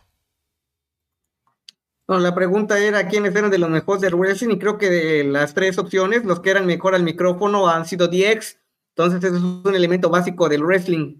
Eh, ahí para argumentar la química que tenían Shawn Michaels, Triple H, los más destacados, ¿no? Los otros tenían buenos momentos, pero ser un elemento disruptivo era algo fresco, al menos en la era Attitude, eh, cómo lo construyeron, la música, uno de esos momentos épicos en la primera etapa de DX, que fue la más destacada, ir a buscar Gresca con un tanque en contra de un show en vivo de WCW y la guerra de lunes por la noche. Entonces, tomar ese tipo de ideas creativas Creo que también ayudaron los personajes, porque al menos por la impresión que dan, que no eran forzados, eran, se interpretaban a sí mismos, una especie como de actores de método irreverentes, humor negro.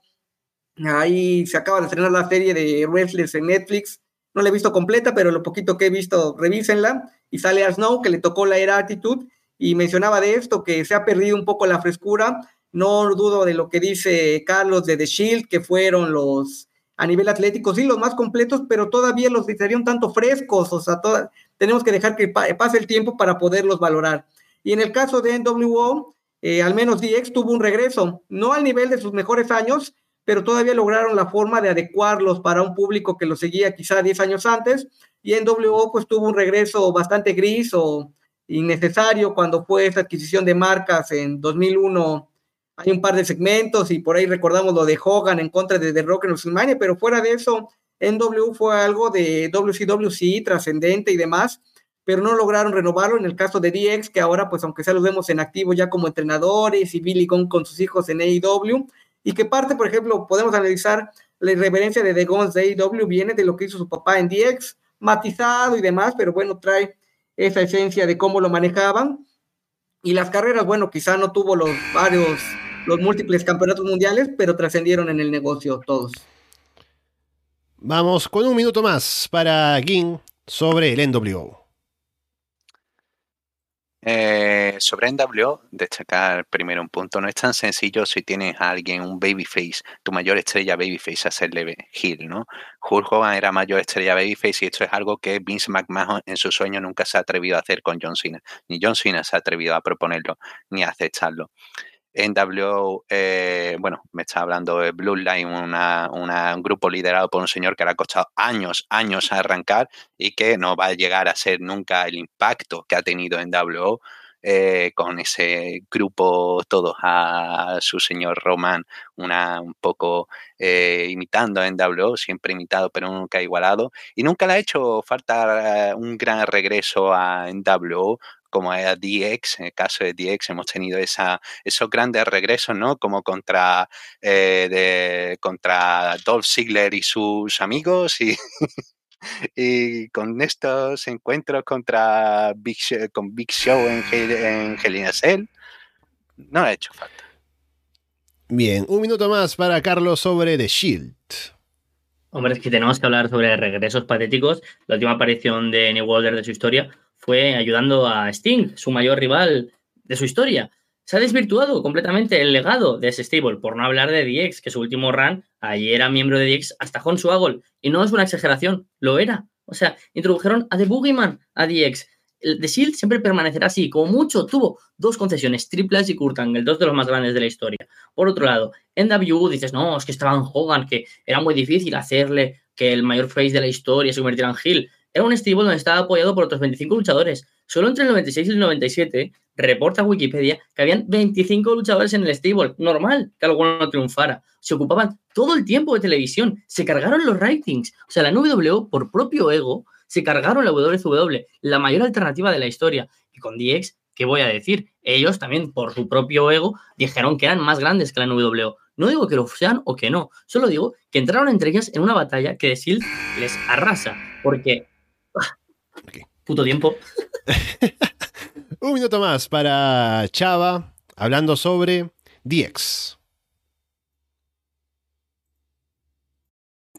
Bueno, DX que está en el Salón de la Fama y que a diferencia de las otras dos facciones, eh, creo que es el grupo más heterogéneo porque teníamos estrellas, big guys, tipos de poder, pero cómo se conformó la alineación clásica de DX, tenías a China, que creo que a diferencia de otros, eh, eh, una mujer y una mujer disruptiva con esta cuestión de potencia, eh, un tanto andrógina por momentos, hacerla funcionar como ballet, eh, tomar a Rod Dog, a Billy Gunn, que tuvieron personajes intrascendentes, a X-Pac, que venía de, de, WCW, quitando su etapa de One, Two, Three Kid, eh, renovarse. Digo, quizá no fue al nivel de lo que mencionas del Hogan, de pasar de Gila Face y demás, pero lograrlos mezclar y demás, darles campeonatos que fueron campeonatos eh, de bajo perfil, digo, quitando a Triple H y a Shawn Michaels, pues los demás eran los campeonatos complementarios del momento, el de parejas, el título europeo, intercontinental, eh, China por ahí que tuvo aparición en un Royal Rumble, pero fue lograrlo hacerlo funcionar y con los elementos que tenían. Ok, bien. Vamos a decir entonces, eh, creo que todos tuvieron muy buenos argumentos para un poco justificar su elección. En lo que voy a yo a, agarrar para decidir quién gana es que también se tumbó a la idea de los demás, ¿no? Creo que no hicieron mucho énfasis en cómo ir en contra de The Shield como grupo. Creo que sí hubo argumentos contra el NWO, contra DX, y con eso. ya veo a Carlos celebrando. Con eso eh, creo que hizo que se pierda puntos, ¿no? Como para elevar a ambos. Así que en, esa, en ese fuego cruzado, en el que The Shield salió un poco menos eh, afectado, voy a poner a The Shield con el punto en este caso. Sé que es por bienquedismo, ¿eh? Sigue estando esto muy preparado, ¿eh? Yo sigo aquí viendo que aquí esto se me ha dado porque he tocado la puerta de Bismarck McMahon y he dicho, oye, yo necesito un push. Pero cuidado, ¿eh? Que, no me confío para nada. He elegido una opción muy, muy popular, pero me, me desinfla. Aunque me mantengo en que en W sigue, sigue siendo el mejor, eh, el mejor grupo que haya habido. Yo, mira, podría decir que en, en WO podría ser porque, como ha trascendido en la iconografía pop, me parece una locura. Y eso no lo va a poder hacer nadie nunca en el wrestling otra vez, al menos un equipo. Em, pero creo que a nivel wrestling de Shield ha sido más grande. Y creo que el mayor fallo de DX, o sea, yo he defendido de Shield de verdad, es que DX era una copia de NWO. Nunca una copia va a ser mejor que el original, chava. Ahí has patinado. Bueno, e, e, ese argumento fue en la charla, ya estamos en el post. Es verdad, pero, eh, me he calentado otra vez. Me he calentado Bueno, y esa es una. Y ahora de lo que dice de NWO, recuerdo por ahí una entrevista que leí de Scott Hall previo a que falleciera, que ya retirado y demás, todavía recibía un, un cheque de seis cifras por el marketing de NWO.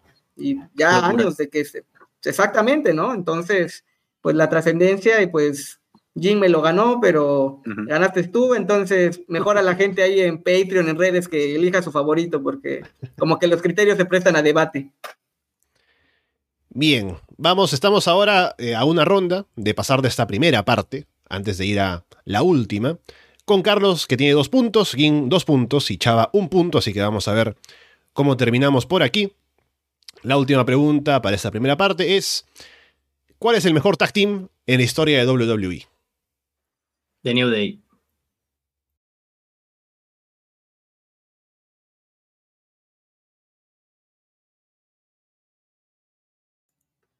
Eh, los Dudley Boys. Ok. esto es complicado. Tengo que acordarme de WWE. los Time Players, los Moyo y Zack. Claramente. Voy con, eh, con algo más reciente, voy con los usos. Ok, bien, vamos entonces con Carlos primero. Dos minutos para... Eh, ¿Quién dijiste? Ah, el Nuday. Vamos, dale, Carlos. Como que, ¿qué dijiste? ¿Ves? Liga preparada. En fin, yo voy a defenderlo porque sé que New Day es el mejor tag team de la historia de WWE por muchas razones. Para comenzar, porque empezaron muertos con una idea estereotipada, muy kitsch, con muchos clichés sobre la raza negra. Y aún así, supieron reinvertirse gracias a su calidad en ring, lo bueno que son en promos. Una carisma desbordante que hizo que superaran en ventas de merchandising a las mayores estrellas de la iconografía pop en los mejores momentos donde más merchandising se vendía. O sea, The New Day ha trascendido de nuevo más allá. Si con NWO rescatábamos y decíamos que cómo fueron más allá del wrestling supone un gran punto a favor para ser el mejor estilo de la historia, este, como tag team, no solo tiene esa parte, sino también en ring han demostrado ser el equipo más solvente, con cualquiera de las tres combinaciones, lo cual es muy complicado. Una química supernatural entre Kofi y Biggie. Tenías el que es más atlético, el powerhouse, y el tipo que es súper completo como Kofi Kingston, y también cualquier variación con Xavier Woods, que sin duda era pues, el más ágil de los tres, y también incluso podríamos decir que el más técnico. Es verdad, dice Jim, que los usos podrían estar ahí, y es verdad, podrían estar, pero los usos no serían nada si no hubieran estado de New Day. Los usos han crecido gracias a tres luchadores que además podrían haber sido individualmente grandes estrellas a nivel mundial, y sabemos perfectamente, si no fuera por el racismo. Aún así, Coffee Mania, Billy Cancelamo in the Bank y Xavier Woods a menor escala como King Woods han demostrado que tenían el potencial para ser los mejores y main eventers. Y tristemente se han tenido que Mm, de alguna manera, estancar como equipo porque no podían individualmente por razones obvias. Y sin embargo, demostraron y decidieron ser el mejor equipo de la historia. A nivel in ring, presencia, momentos, cada momento, el regreso de los Hardys, eh, cuando debuta no sé quién, cuando vuelven los Dudleys, los mejores momentos de los Dudleys y de, los usos vienen con The New Day. Sin ellos, no existe la división por parejas de la historia de WWE. Bien, paramos el reloj y vamos con eh, Chava, dos minutos sobre los Dudley Boys. Bueno, el caso de los Dudley Boys, a diferencia de los que eligieron en la conversión del día, pues es gente que no fue de casa de WWE, fueron gente foránea que venían de una empresa pequeñita de ECW, de unos cuantos cientos, creo que ni miles de su mayor evento eh, con audiencia se acoplaron y en vez de ser un equipo limitado, yo lo que destaco fue lo que se expusieron, o sea, las conmociones, cortaduras, ahora que vimos una época y qué bueno que se cuide más la integridad de los luchadores, pero si se ve lo que hacían hace 20 años era brutal, o sea, los sillazos, romper las mesas, y ese estilo que marcó a una generación con clásicos que quizá me atrevo a decir que la división en parejas era más amplia, porque ahorita si hablamos del New Day, los usos, los Wyatt, por ahí eh, de Revival, eh, pues no era una división tan amplia, sí, nos veíamos por ahí unas duplas medio raras con el padrino y luego agarraban, no sé, a Triple H y con Kane o X-Pac con The Hurricane y demás, pero ser frescos, adaptarse a este estilo y además acumular, acumular campeonatos fuera de, o sea, entonces tener campeonatos en Impact, eh, me parece que por ahí en New Japan, te hablan de un concepto que aunque eh, trascendió ECW, mantenía esa química. Y el Get the Table, pues no lo tienen de New Day o demás, digo, es parte de esto. Eh, creo que se fueron por opciones del momento, bastante frescas, entre comillas, que sí, trascendieron, serán salán de la fama eventualmente en un par de años, pero creo que hablar de lo que hizo los Dudleys es hablar de una época del wrestling que difícilmente va a regresar de exponer el físico e ir por un espectáculo más allá simplemente de pasión de la lucha. Bien, dejamos ahí el reloj y vamos con Gin. Dos minutos sobre los usos. Los usos han sido un equipo que han trabajado de, fondo, también han sido un equipo que a pesar de eh, la herencia familiar, ¿no? Han estado desde su debut en 2010, no recuerdo cuando debutaron con, con Tamina al lado, eh, les costó que la gente aceptara, costó muchos años, pero consiguieron poco a poco con un gran trabajo, compenetrándose, aprendiendo y luego llegar, consiguieron llegar a desarrollar un poco más su identidad propia, ¿no? Consiguieron ser un, equipo, ya no solamente eran dos juntos que, bueno, no, dejaron de esa sombra como eran otros equipos como AOP, ¿no? Que los veías y decías, bueno, no sé diferenciar uno del otro. Y consiguieron establecerse como dos talentos eh, destacados que en 2018, ¿no? De, 2018, a partir de 2016, ¿no? Que empezaron con el Day One East, se convirtieron en parte fundamental del SmackDown. Y bueno, esa rivalidad contra New Day que define, yo creo que no puede existir un, un New Day, un New Day sin, sin uso, es algo que están ahí eh, íntimamente unidos, ¿no? Como ese el Nacer que tuvieron. Y luego, eh, a pesar de unirse a Bloodline en esta trama, no se han diluido del todo, sino que han estado ahí, han conseguido destacar de una manera propia.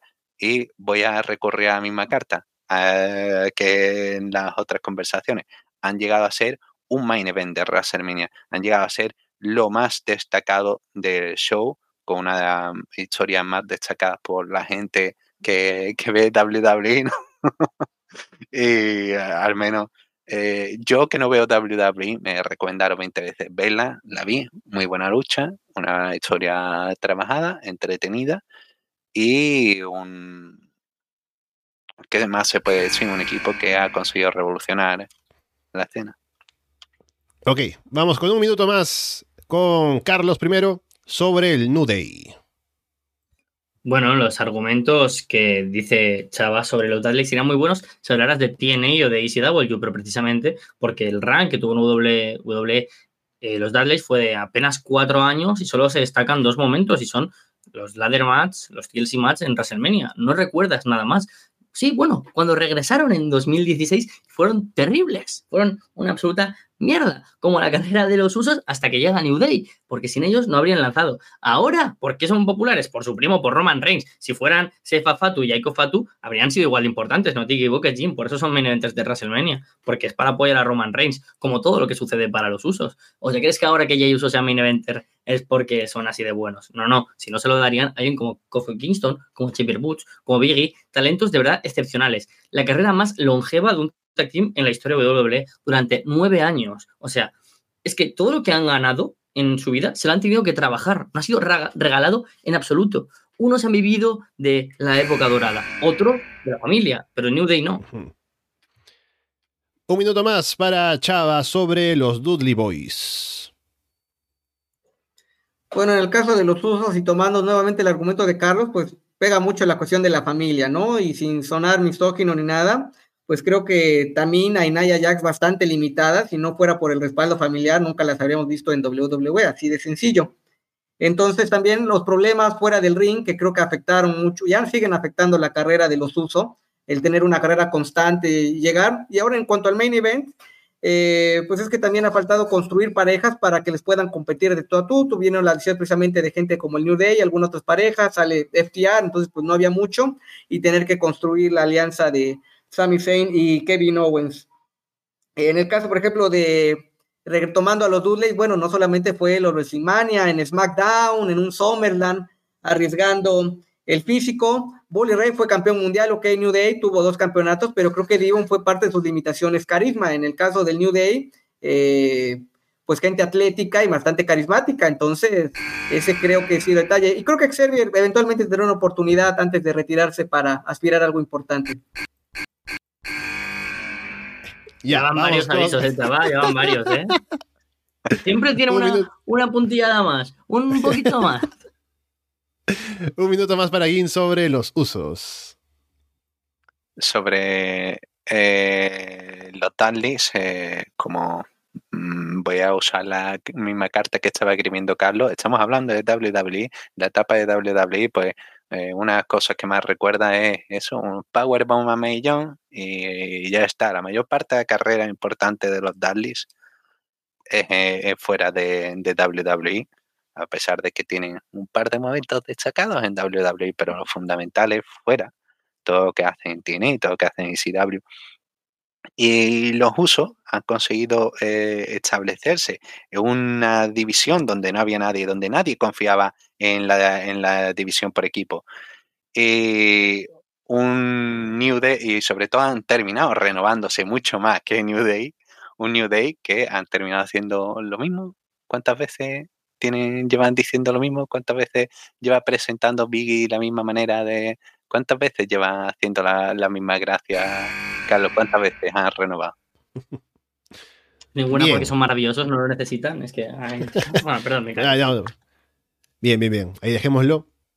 Am, ok, creo que también lo que va al final a decidir esto es igual, qué argumentos fueron los que se dijeron en contra de las otras opciones, ¿no?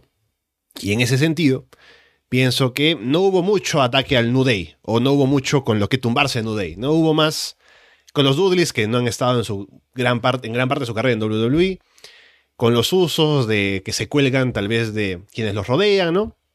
Y con el New Day no hubo mucho eh, para qué argumentar en contra, que son el mejor equipo, ¿no? También Carlos habló de la longevidad y todo lo demás, así que voy a quedarme con Carlos y el argumento del New Day. Sí, que son los mejores. O sea, yo creo, objetivamente. O sea, creo que. Bueno, las anteriores también he intentado creerme lo que estaba diciendo. En alguna creo que sí que lo pienso así. Pero de verdad, yo pienso que New Day es que son imbatibles. O sea. Es que le- me gustan mucho. Y, y lo siento, chaval, pero es que los Dudleys, hijos, se han tenido más carrera casi en NWA que en WWE. Pero han sido muy buenos momentos y tengo que admitir que no he defendido con tanta pasión a los usos, sobre todo porque luego me he acordado, he dicho, es verdad, los Hardys, y no he mencionado a los Hardys, me estaba lamentando continuamente por los Hardys. Entonces, Y, y Jim, perdona que, que abra aquí el cajón personal, contra. pero que tú detestas a los usos ya de Bloodline. Yo no me estaba creyendo nada de lo que estabas diciendo. porque me he acordado después de los Hardys. Yo digo, ¿pero qué dices? Si es mentira todo lo que piensas. Bien, llegados a este punto, entonces vamos a pasar a la 2 de 3 caídas en esta parte final. Vamos a ir con Carlos y Guin, que son quienes tienen 3 y 2 puntos respectivamente. Y Chava se queda conmigo para poder ayudarme a decidir quién se lleva los puntos en las últimas rondas. Así que bueno, vamos a ver entonces la siguiente pregunta en esta última parte va a ser ¿quién es el peor gigante que ha habido en? WWE?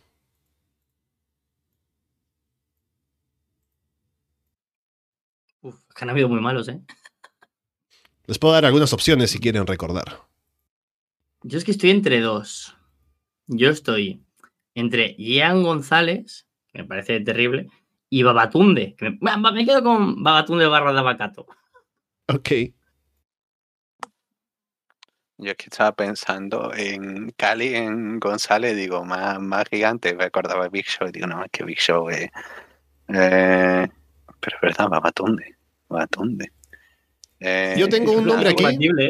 Alguien en el Patreon, porque alguien lo ha puesto, yo voy a decirlo, a ver si alguien se quiere colgar de esto. Brodus Clay también fue un gigante en WWE. Se molaba un montón, Bro Clay, el Funkasa Bruce molaba un montón. Cuenta, cuenta como, bueno, sí, como gigante. Yo estaba pensando más por altura. Entonces ese era... Ah, bueno, sí, voy con, con mi querido, amado y odiado a veces Gran Cali. Ok, bien. Vamos entonces con Carlos primero. Dos minutos sobre Daba Keito o Babatunde. Ya dice mucho de por sí que le podemos llamar con dos nombres una persona que lleva siete años en una empresa y no ha sabido destacar nunca. Una empresa que pusiera a las personas con el peor nombre y por muy gigantes que sean, ya está. El mero hecho de ser grande les parece suficiente. O si no, mirad a Omos y todos los momentos que ha tenido, o Cali, o Yayan González, o cualquier gigante les parecía suficiente. Pero Babatunde no. El pobre le han tenido mil personajes. Y encima, súper malo es porque el tío no tiene carisma, no tiene presencia, no tiene wrestling. Lo ponemos como un tipo grande que pelee Real Fight, ¿no? El tipo el club de la lucha en Raw Underground. No funciona. Como manager estereotipado, un tipo nigeriano como es Apolo. Se carga a Apolo en el único momento bueno de su carrera. No solo que ha sido malo para él, que ha sido malo porque todo lo que ha tocado se lo ha cargado. Raw Underground, fuera. NXT de colores, fuera. Apolo Cruz, campeón intercontinental, fuera. Es que es terrible. El pobre, es que no es broma, lleva desde 2016 en la empresa y nos lo ha intentado colar en todo, en el Greatest Royal Rumble, en otro Royal Rumble, a luchar en Arabia, en WrestleMania. Y el pobre es que no cuaja porque es terrible. No me extrañaría que fuera despedido muy pronto, pero es que lo peor es eso, que sigue ahí, porque con muchos se han rendido, pero con, con este no, con Daba Kato, con Babatunde, con el nombre, eh, ¿cómo era? El capitán no sé qué, le pusieron eh, el comandante Aziz. Es que era terrible, tío. Se le han puesto tantos personajes y no funcionó con ninguno es que es el peor de la historia. Y lo peor es que ha dado victorias a gente que tampoco era necesario, ¿no? Y momentos infames, infames. Es verdad que no ocupado momentos en el main event, pero es porque sabían que, llegaba al main event, se cargaban el programa entero, preferían encargarse una horita, una horita y media. O sea, terrible lo de Babatunde. Me parece, sin duda, el peor luchador gigante de la historia WWE. Bien, paramos el reloj antes de los dos minutos y démosle dos minutos ahora a Gin sobre el Gran Cali. El Gran Cali, por mucho que se ha querido por toda aquella generación que empezó a ver eh, Raw y WWE en, a, mitad de, de 2000, es un señor que eh, cuando lo firmaron esperaban que estuviera en mejor forma y cuando lo vieron dijeron, ¿por qué diablos hemos firmado a ese hombre? Ese es el nivel. Un hombre que estuvo en el Power Plan de WCW, eh, en el Power Plan de, eh, de WCW, uno de los mejores centros de entreno de Estados Unidos que dio a buenos talentos, formó a grandes nombres. Y en ocho meses pues tampoco pudo mejorar demasiado. Un hombre que, que fue a New Japan tampoco destacó y un hombre que a pesar de su tamaño, a pesar de, pues no ha podido hacer mucho, su desempeño de ring ha sido más bien poco, el vender a rivales, pues tampoco era lo suyo y un desempeño lamentable a todos niveles y por desgracia, mucho más conocido, un desastre mucho más grande, más que un tipo que no conoce nadie.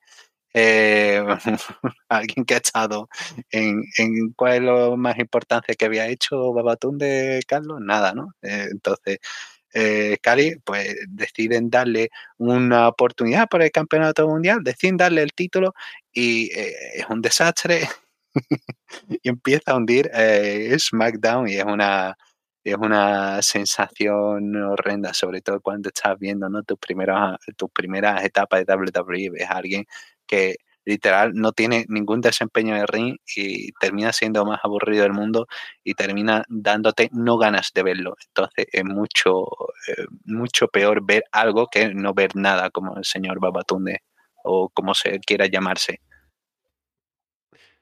Bien, vamos con un minuto más para cada uno, empezando con Carlos a favor de Dava Keito y en contra del Gran Cali. bueno, al, revés, porque hay que ir en contra de Dava Keito. Adelante, Carlos.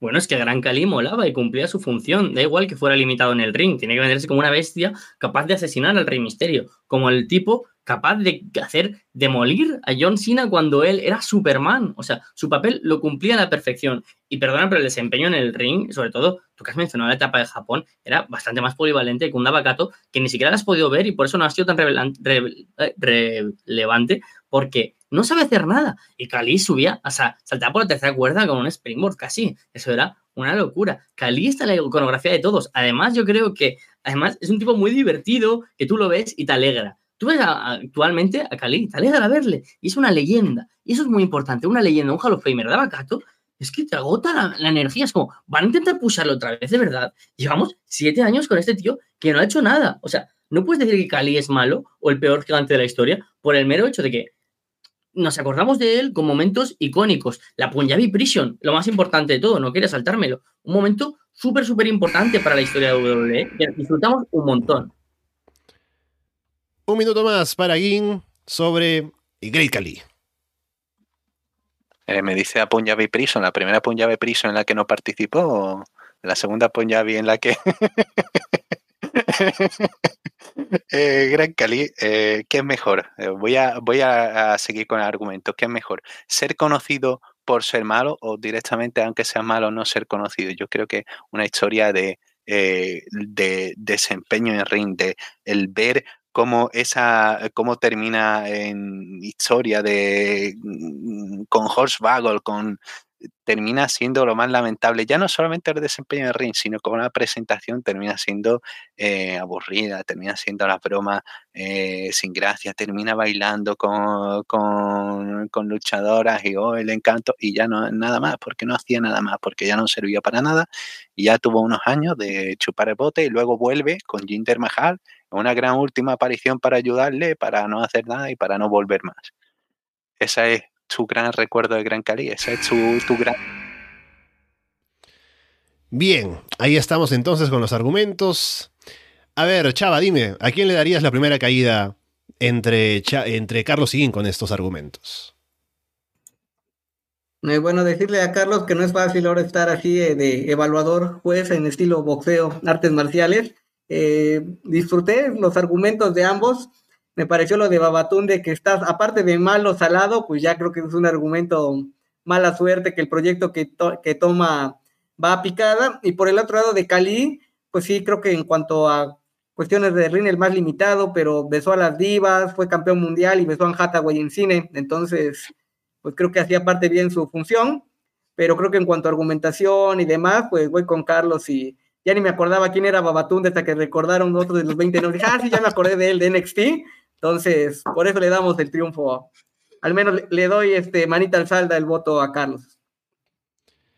Sí, estoy de acuerdo porque sobre todo el argumento de Gin al final dependió mucho de, ya, ¿qué opinas? ¿no? Si es mejor ser famoso pero por malo o ser malo y que no te conozca nadie. Entonces al final es como que ya, vamos a dejar eso al aire, pero no es tanto a favor o en contra de lo que estaba argumentando. Aunque estuvo bien también la defensa de, de o sea, de Babatún de frente a Greg Ali, porque Greg Ali es más malo, ¿no? Y al final se puede argumentar, pero también pienso que Carlos se va a llevar esta primera caída en esta argumentación. Un poco más cerca del oro, un poquito más cerca del Ahora ya sé cómo me. Eh, es que no, literal, no recordaba nada de, este hombre, de este señor Babatunde, entonces no puedo decir cosas malas. Esta es la, misma situación de cuando yo antes he defendido a Fuminore Abe. Ha sido exactamente lo mismo, pero la versión WWE. Claro, tienes que decir cosas, buenas, ¿no? Porque, si encima ibas a. Tienes que argumentar cosas buenas de Babatunde, ¿no? Eso es lo, peor. Pero bien. Vamos ahora con esta siguiente pregunta, que podría ser la última, pero veremos. Si fueras a empezar una empresa de wrestling, ¿qué luchador de la actualidad sería tu pieza fundamental? Jay White. Bueno, dadme ya la victoria, no he elegido a nadie, pero es que da igual a quién elija, que Jay White. Yo voy a ir por algo también así como distinto y voy a escoger a Mercedes Monet. Ok, bien, vamos entonces con Gin primero. Dos minutos con Jay White. Jay White es el paquete completo de, luchador, todavía está en su está en un momento de forma eh, por explotar, todavía no está en su peak, todavía le quedan unos cuantos años para eso, eh, creo que está en torno a los 30 y algo, eh, todavía, le, todavía falta un poco más de esa madurez, Cuando llegan a los 40 años y los talentos se convierten en su en su plenitud, ¿no? Esa es la, edad mágica del luchador. Jay White que ha demostrado en tanto en New Japan que puede adaptarse a un estilo más en ring, más enfocado y contar historia, y a un AEW, a un Impact ha conseguido conectar con el público, ha conseguido una presentación eh, enganchando con la gente, enganchándolo a lo que hace y a, lo que hacen sus compañeros. Es un tipo que eleva todo lo que toca y todavía está en su plenitud. Una Mercedes Monet, pues bueno, está ahora mismo de capa caída, está en su etapa un poco más de aceptando eh, apariciones puntuales porque hay, ¿no? Ya, ya no puedo con, mi cuerpo, ya no puedo con... Y un Jay que todavía está por explotar, todavía está en los mejores años y si quieres crear una compañía, quieres una cara que te, que te eleve, que te asegure y que sobre todo que te pueda crear estrella.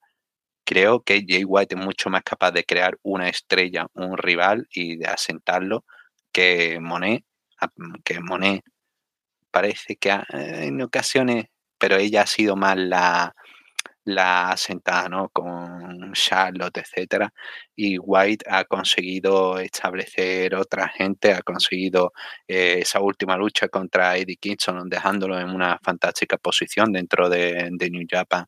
Eh, ha estado teniendo una gran rivalidad contra Joe Robinson, que lo, estableció. Bien, vamos a darle ahora dos minutos a Carlos con Mercedes Monet.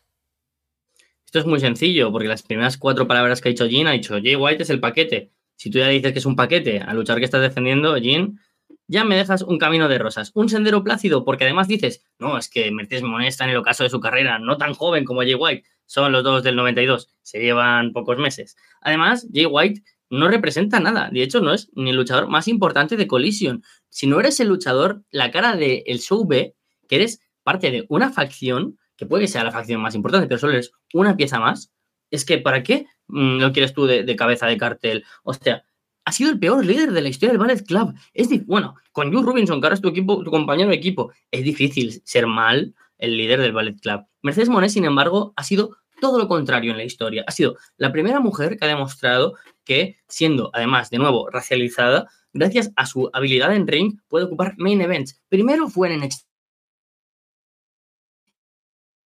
No fue en WrestleMania, tristemente, porque todos sabemos eh, que pues, eh, no fue fácil para ella por las lesiones, que ahí pues es verdad que puede que tenga más que Jay White, pero da igual, te arriesgas mucho más, porque su presencia es mucho más conocida. Si vas a empezar una empresa, necesitas ojos, necesitarás visitas. Jay White ahora mismo no es un draw. Mercedes Monet lo es. Su marcha de W es la marcha más importante de W seguramente desde CM Punk. Y cómo se ha convertido en una estrella, incluso fuera del wrestling, en el mundo de la cinematografía, de las series, del audiovisual en general. Yo creo que Mercedes Monet, además, en el ring ha demostrado ser capaz de dar grandes combates en ámbitos tan distintos como Japón y WWE. Es verdad que Jay White es muy bueno en el ring, pero no con todas las cosas en contra que tiene Mercedes Monet, de ser igualmente una de las mejores en el mundo. Además, tanto por parejas como individualmente. Tiene el pack completo Mercedes Monet. Si tengo que empezar una empresa, es que lo primero de todo sería poner a Mercedes y de ahí ir construyendo lo que hay alrededor. Pero Jay White podría ser alguien de support, que en algún momento pueda ser campeón mundial. Pero Mercedes Monet siempre va a ser la estrella de vos. estrella. Bien, un minuto más ahora con Gin argumentando a favor de Jay White. Jay White no solamente ha sido uno de los mejores líderes de Ballet Club, sobre todo teniendo en cuenta que este es el peor, es el paquete completo dicho. In-ring, micrófono, toda demostración, Jay White es la estrella. Y eh, habla de Collision. Ha sido eh, un hombre que ha estado trabajando todos, casi todos los shows de Collision. Ha tenido gran minutaje en Collision. Ha tenido el peso de Collision y ha sido alguien a quien a quien Khan ha cogido y ha dicho, vamos a darle protagonismo con un nuevo programa, un programa que era el programa de CM pero también era el programa de Jay White, era el programa del Ballet Club Gold, y el Ballet Club Gold ha sido uno de los mayores protagonistas. Estamos hablando de iniciar una empresa y por desgracia, Carlos, estamos en un sistema un poco más patriarcal, voy a jugar la carta patriarcal, y un talento como Jay White ahora mismo cuando quieres iniciar tu empresa, quieres ponerlo ahí importante. Ok, justo en el tiempo. Vamos a poner el reloj ahora un minuto para Carlos a favor de Mercedes Monet. Es que precisamente la carta patriarcal es la que no tienes que jugar. En un mundo donde cada vez la Women Revolution, la presencia de las mujeres y que haya una, una y el feminismo tan presente en todo, demanda que haya más mujeres protagonistas y no de una manera forzada, sino de una manera natural. Y Mercedes lo ha conseguido siempre. O sea, no sería ese debate de, no, porque es mujer, es la cabeza del cartel. No, no, ella es de una manera natural, porque tiene la calidad. Y además yo creo que le caerían muchos palos a una empresa que pusiera a Jay White y no a una mujer, y como digo, de una manera totalmente natural. Dices que ha sido totalmente la protagonista, pero es que también lo ha sido Mercedes Monet en New Japan Strong, ahora también en los combates que ha tenido, bueno, el que tuvo en Stardom con Mayu Watani, que ha tenido en los shows de New Japan Canon de New Japan, una empresa que nunca ha tenido mujeres, hasta que llega Mercedes Monet, y Mercedes Monet lo cambia todo. New Japan introdujo una visión femenina no por su relación con Stardom ni para adaptarse a los tiempos, sino por la llegada de Mercedes. Y lo mismo WWE, que se adaptó gracias a la calidad de in-ring de Mercedes. A Charlotte, sin embargo, siempre le caen los palos, porque no era tan buena, lo hemos hablado ya, pero Mercedes sí se lo merecía estar ahí. Bien, ahí paramos entonces el tiempo. Y lo que... Ah, aquí está Chava. Chava, ¿está, todo bien? Porque creo que por momentos no nos escuchabas. Sí, hubo un par de detalles técnicos, pero pues creo que han hecho buena defensa y ya cuando tenga que dar mi veredicto con lo que escuché, creo que puedo dar una opinión. Ok, bien, ayúdame porque estoy... Tengo alguna idea, pero también estoy un poco en debate interno sobre a quién darle. Así que a ver, Chava, ¿quién crees que debería llevarse este punto? Mira, fue difícil porque por un lado creo que Jean eligió una pieza más maleable para iniciar una empresa convincente eh, pero creo que faltó desarrollarlo un poquito más, porque sí, Jay Watt es un gran talento internacional y demás, pero le falta el carisma, el elite factor, dirían por ahí en inglés, eso de convertirlo en estrella. Entonces, eso sí lo tiene, pese a las limitaciones, lesiones, Mercedes, y el que ande trascendiendo en series como de Mandalorian, que aparte tuvo un papel bastante bueno, aunque pues creo que las lesiones, altibajos puede eh, menospreciar su valor para ser la piedra fundamental de una empresa, pero creo que Carlos lo fundamentó bastante bien, entonces mi voto iría para Carlos por esa situación y aclarar que no me está pagando nada ni nadie me está coaccionando para votar por él, para salir de broncas. Entonces, eh, con él voy mi voto, pero también Jim tuvo una buena elección, pero creo que tenía más elementos para resaltar a su elección y quizá criticar la elección de Mercedes. Ya solamente con que lo hayas negado ya sé que hay la conspiración. Ya, Cuando, se le ha quedado la conexión es porque le he enviado un Bizum tan grande, tan grande, tan grande, la transferencia de tanto dinero, que se quedó la conexión internet. Ahora estaba pensando sobre ambos argumentos, que me gustó por el lado de Gin lo de que, que Jay White puede estar ahí para elevar otro talento, ¿no? Mientras que Mercedes normalmente es la, ella la protagonista en las cosas que hace, ¿no? Por el lado de Carlos me gustó el hecho de tener de pronto ya cosas demostrables, ¿no? De cómo ha funcionado Mercedes para elevar ratings y audiencia y suscripciones a plataformas y demás. El argumento que estaba esperando, para inclinar la balanza a favor de In tal vez, era que dijera ya, este, ¿cómo se puede confiar en alguien que de pronto deja su título de pareja si se va eh, eh, de WWE, ¿no? Ese argumento me habría un poco inclinado la balanza tal vez para él, pero como no llegó, voy a darle también el punto y la victoria en esta segunda edición a Carlos Ryder. Felicitaciones, Carlos. Muchas gracias, pero lo primero de todo siempre es acordarse del rival. Enhorabuena también por el gran papel que han hecho tanto Jin como Chava. Me han gustado mucho sus argumentos. Había momentos que tenía que poner caras de no, no, no, mientras pensaba, sí, sí, sí. O sea, teníais más razón que yo, pero yo que intento ser muy cabezón e intento defender las cosas con palabras muy sólidas, que eso es lo que os ha faltado a vosotros. El tonito, el tonito. Yo no he dicho tantas verdades, pero si dices las cosas con aplomo, madre mía. Y bueno, pues la verdad es que muy contento de unirme aquí al Ja de los Campeones. Cuando haya un triple amenaza por el título mundial, indudablemente también lo ganaré yo. Así que muchas gracias y espero que los oyentes también disfruten de este programa que a mí me parece una maravilla. Bien, vamos cerrando entonces eh, por ahora esta segunda edición que también le he disfrutado mucho. Agradecer primero a la gente que ha participado aquí. Eh, Carlos, Guin, Chava, que estarán seguramente en otros programas más adelante cuando volvamos a hacer rondas de triple amenaza con otros participantes. Así que en primer lugar eso. Agradecer también a la gente en el Patreon que ha dejado las preguntas y puede seguir dejándolas que está el enlace ahí para que puedan poner más preguntas para siguientes ediciones, para utilizarlas aquí en el programa. Por otro lado, eh, despedirnos ya, eh, igualmente dándole un espacio a cada uno aquí ahora para eh, despedirnos y también recordar lo que tenemos pendiente, ¿no? Carlos ha vuelto recién a estar en activo casi, entonces tendremos Puerta Prohibida de vuelta seguramente pronto. Hemos dejado pasar Victory Road, pero viene Bound for Glory, así que ese sí, definitivamente lo comentamos y estaremos siempre atentos a lo que viene por el lado de Impar Wrestling y también ahora, en este caso, a la siguiente edición de Triple Amenaza por el título, que ya tenemos a dos participantes de momento. Bueno, sí, sí, la verdad es que mucha expectación por lo que pasa en Triple Amenaza y por qué pasará en los próximos episodios con otros colaboradores y personas que se pasen por el programa. Lo disfruto mucho. Y sí, lo hablaba con Chava of the Record. He vuelto de UK, ya estoy con todo, con el micro, con todo a plenas facultades. Vamos a grabar una edición especial de Puerta Prohibida, un poco más larga la parte de Impact, hablando del Impact 1000 y de lo que de momento tenemos de Caravan for Glory. Y nos escuchamos muy, muy pronto. Por ahí también, eh, Chava sí me ha mandado cosas para Puerta Prohibida. Tengo un audio ahí guardado. Está ya haciendo polvo, ¿no? Porque es mucho tiempo. Pero estamos ahí esperando el material para tener más cosas y sacar programas. Y también, sé que ha habido el aniversario de Consejo Mundial, por ejemplo. Así que siempre ahí atentos y contentos de recibir noticias y cosas que vienen por el lado de México de la mano de Chava.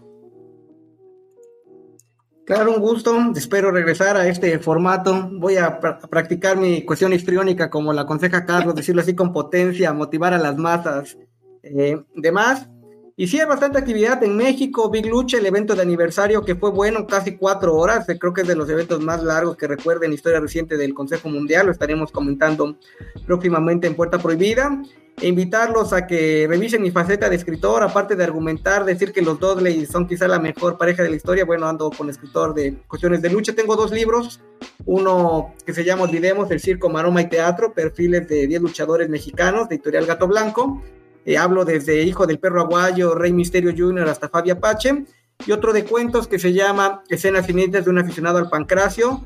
Nueve cuentos y un texto breve en formato de dramaturgia. Están en Amazon México y Librerías del Sótano. Tienen envíos internacionales porque sé que la audiencia de Arras de Lona es bastante ecléctica internacional para que puedan conseguir un ejemplar. Y listo para hablar en una ocasión y ojalá pueda próximamente tener un espacio para ir por el campeonato aquí de este espacio. Y bueno, bien, estaremos eh, hablando en algún momento. Tenemos shows de New Japan, Destruction y demás. Siempre el tema del tiempo para mí es complicado con todo lo que tengo que ver y mi vida personal también. Pero estaremos en algún momento hablando de New Japan, de cara a shows importantes y grandes y siempre esperando cosas ahí de novedades que vengan por ese lado. Sí, sobre todo ahora que viene Destruction, que eh, son dos shows que van a dar bastante que hablar, sobre todo el show de Ryogoku. Y nada, un placer como siempre estar aquí con, Carlos y con la oportunidad ¿no? de al fin poder hablar con Chava. Eh, tengo muchas ganas de, ver qué nos comenta sobre aniversario. Ha sido tremendo show. Yo lo que, lo que he visto de, eh, de Volador Junior contra ha sido magnífico, ha sido magnífico encuentro. Y y sí, tengo, la verdad que me gusta mucho el programa, no pensaba que iba a defender a los usos. y todavía estoy, estoy un poco con el resultado final. Digo, ¿por qué no he ido con atacar a Monet? Sobre todo con ese Mandalorian, con un personaje ahí de fondo. Que podía haber aprovechado eso. Bueno, oportunidades perdidas, no, es mejor no llorarla, ha sido muy buena, muy buen programa, me he divertido mucho y espero estar en una próxima edición, de verdad me ha gustado mucho más de lo que, de lo que esperaba, estaba con miedo de ah, cómo, cómo funciona, cómo, cómo puedo, no sé cómo voy a encajar y, nada, me ha encantado. Bien, con eh, todo eso dicho, por ahora los dejamos de parte de Chava Rodríguez, Inma Alcabar, Carlos Ryder y Alessandro Leonardo. Muchas gracias y esperamos verlos pronto.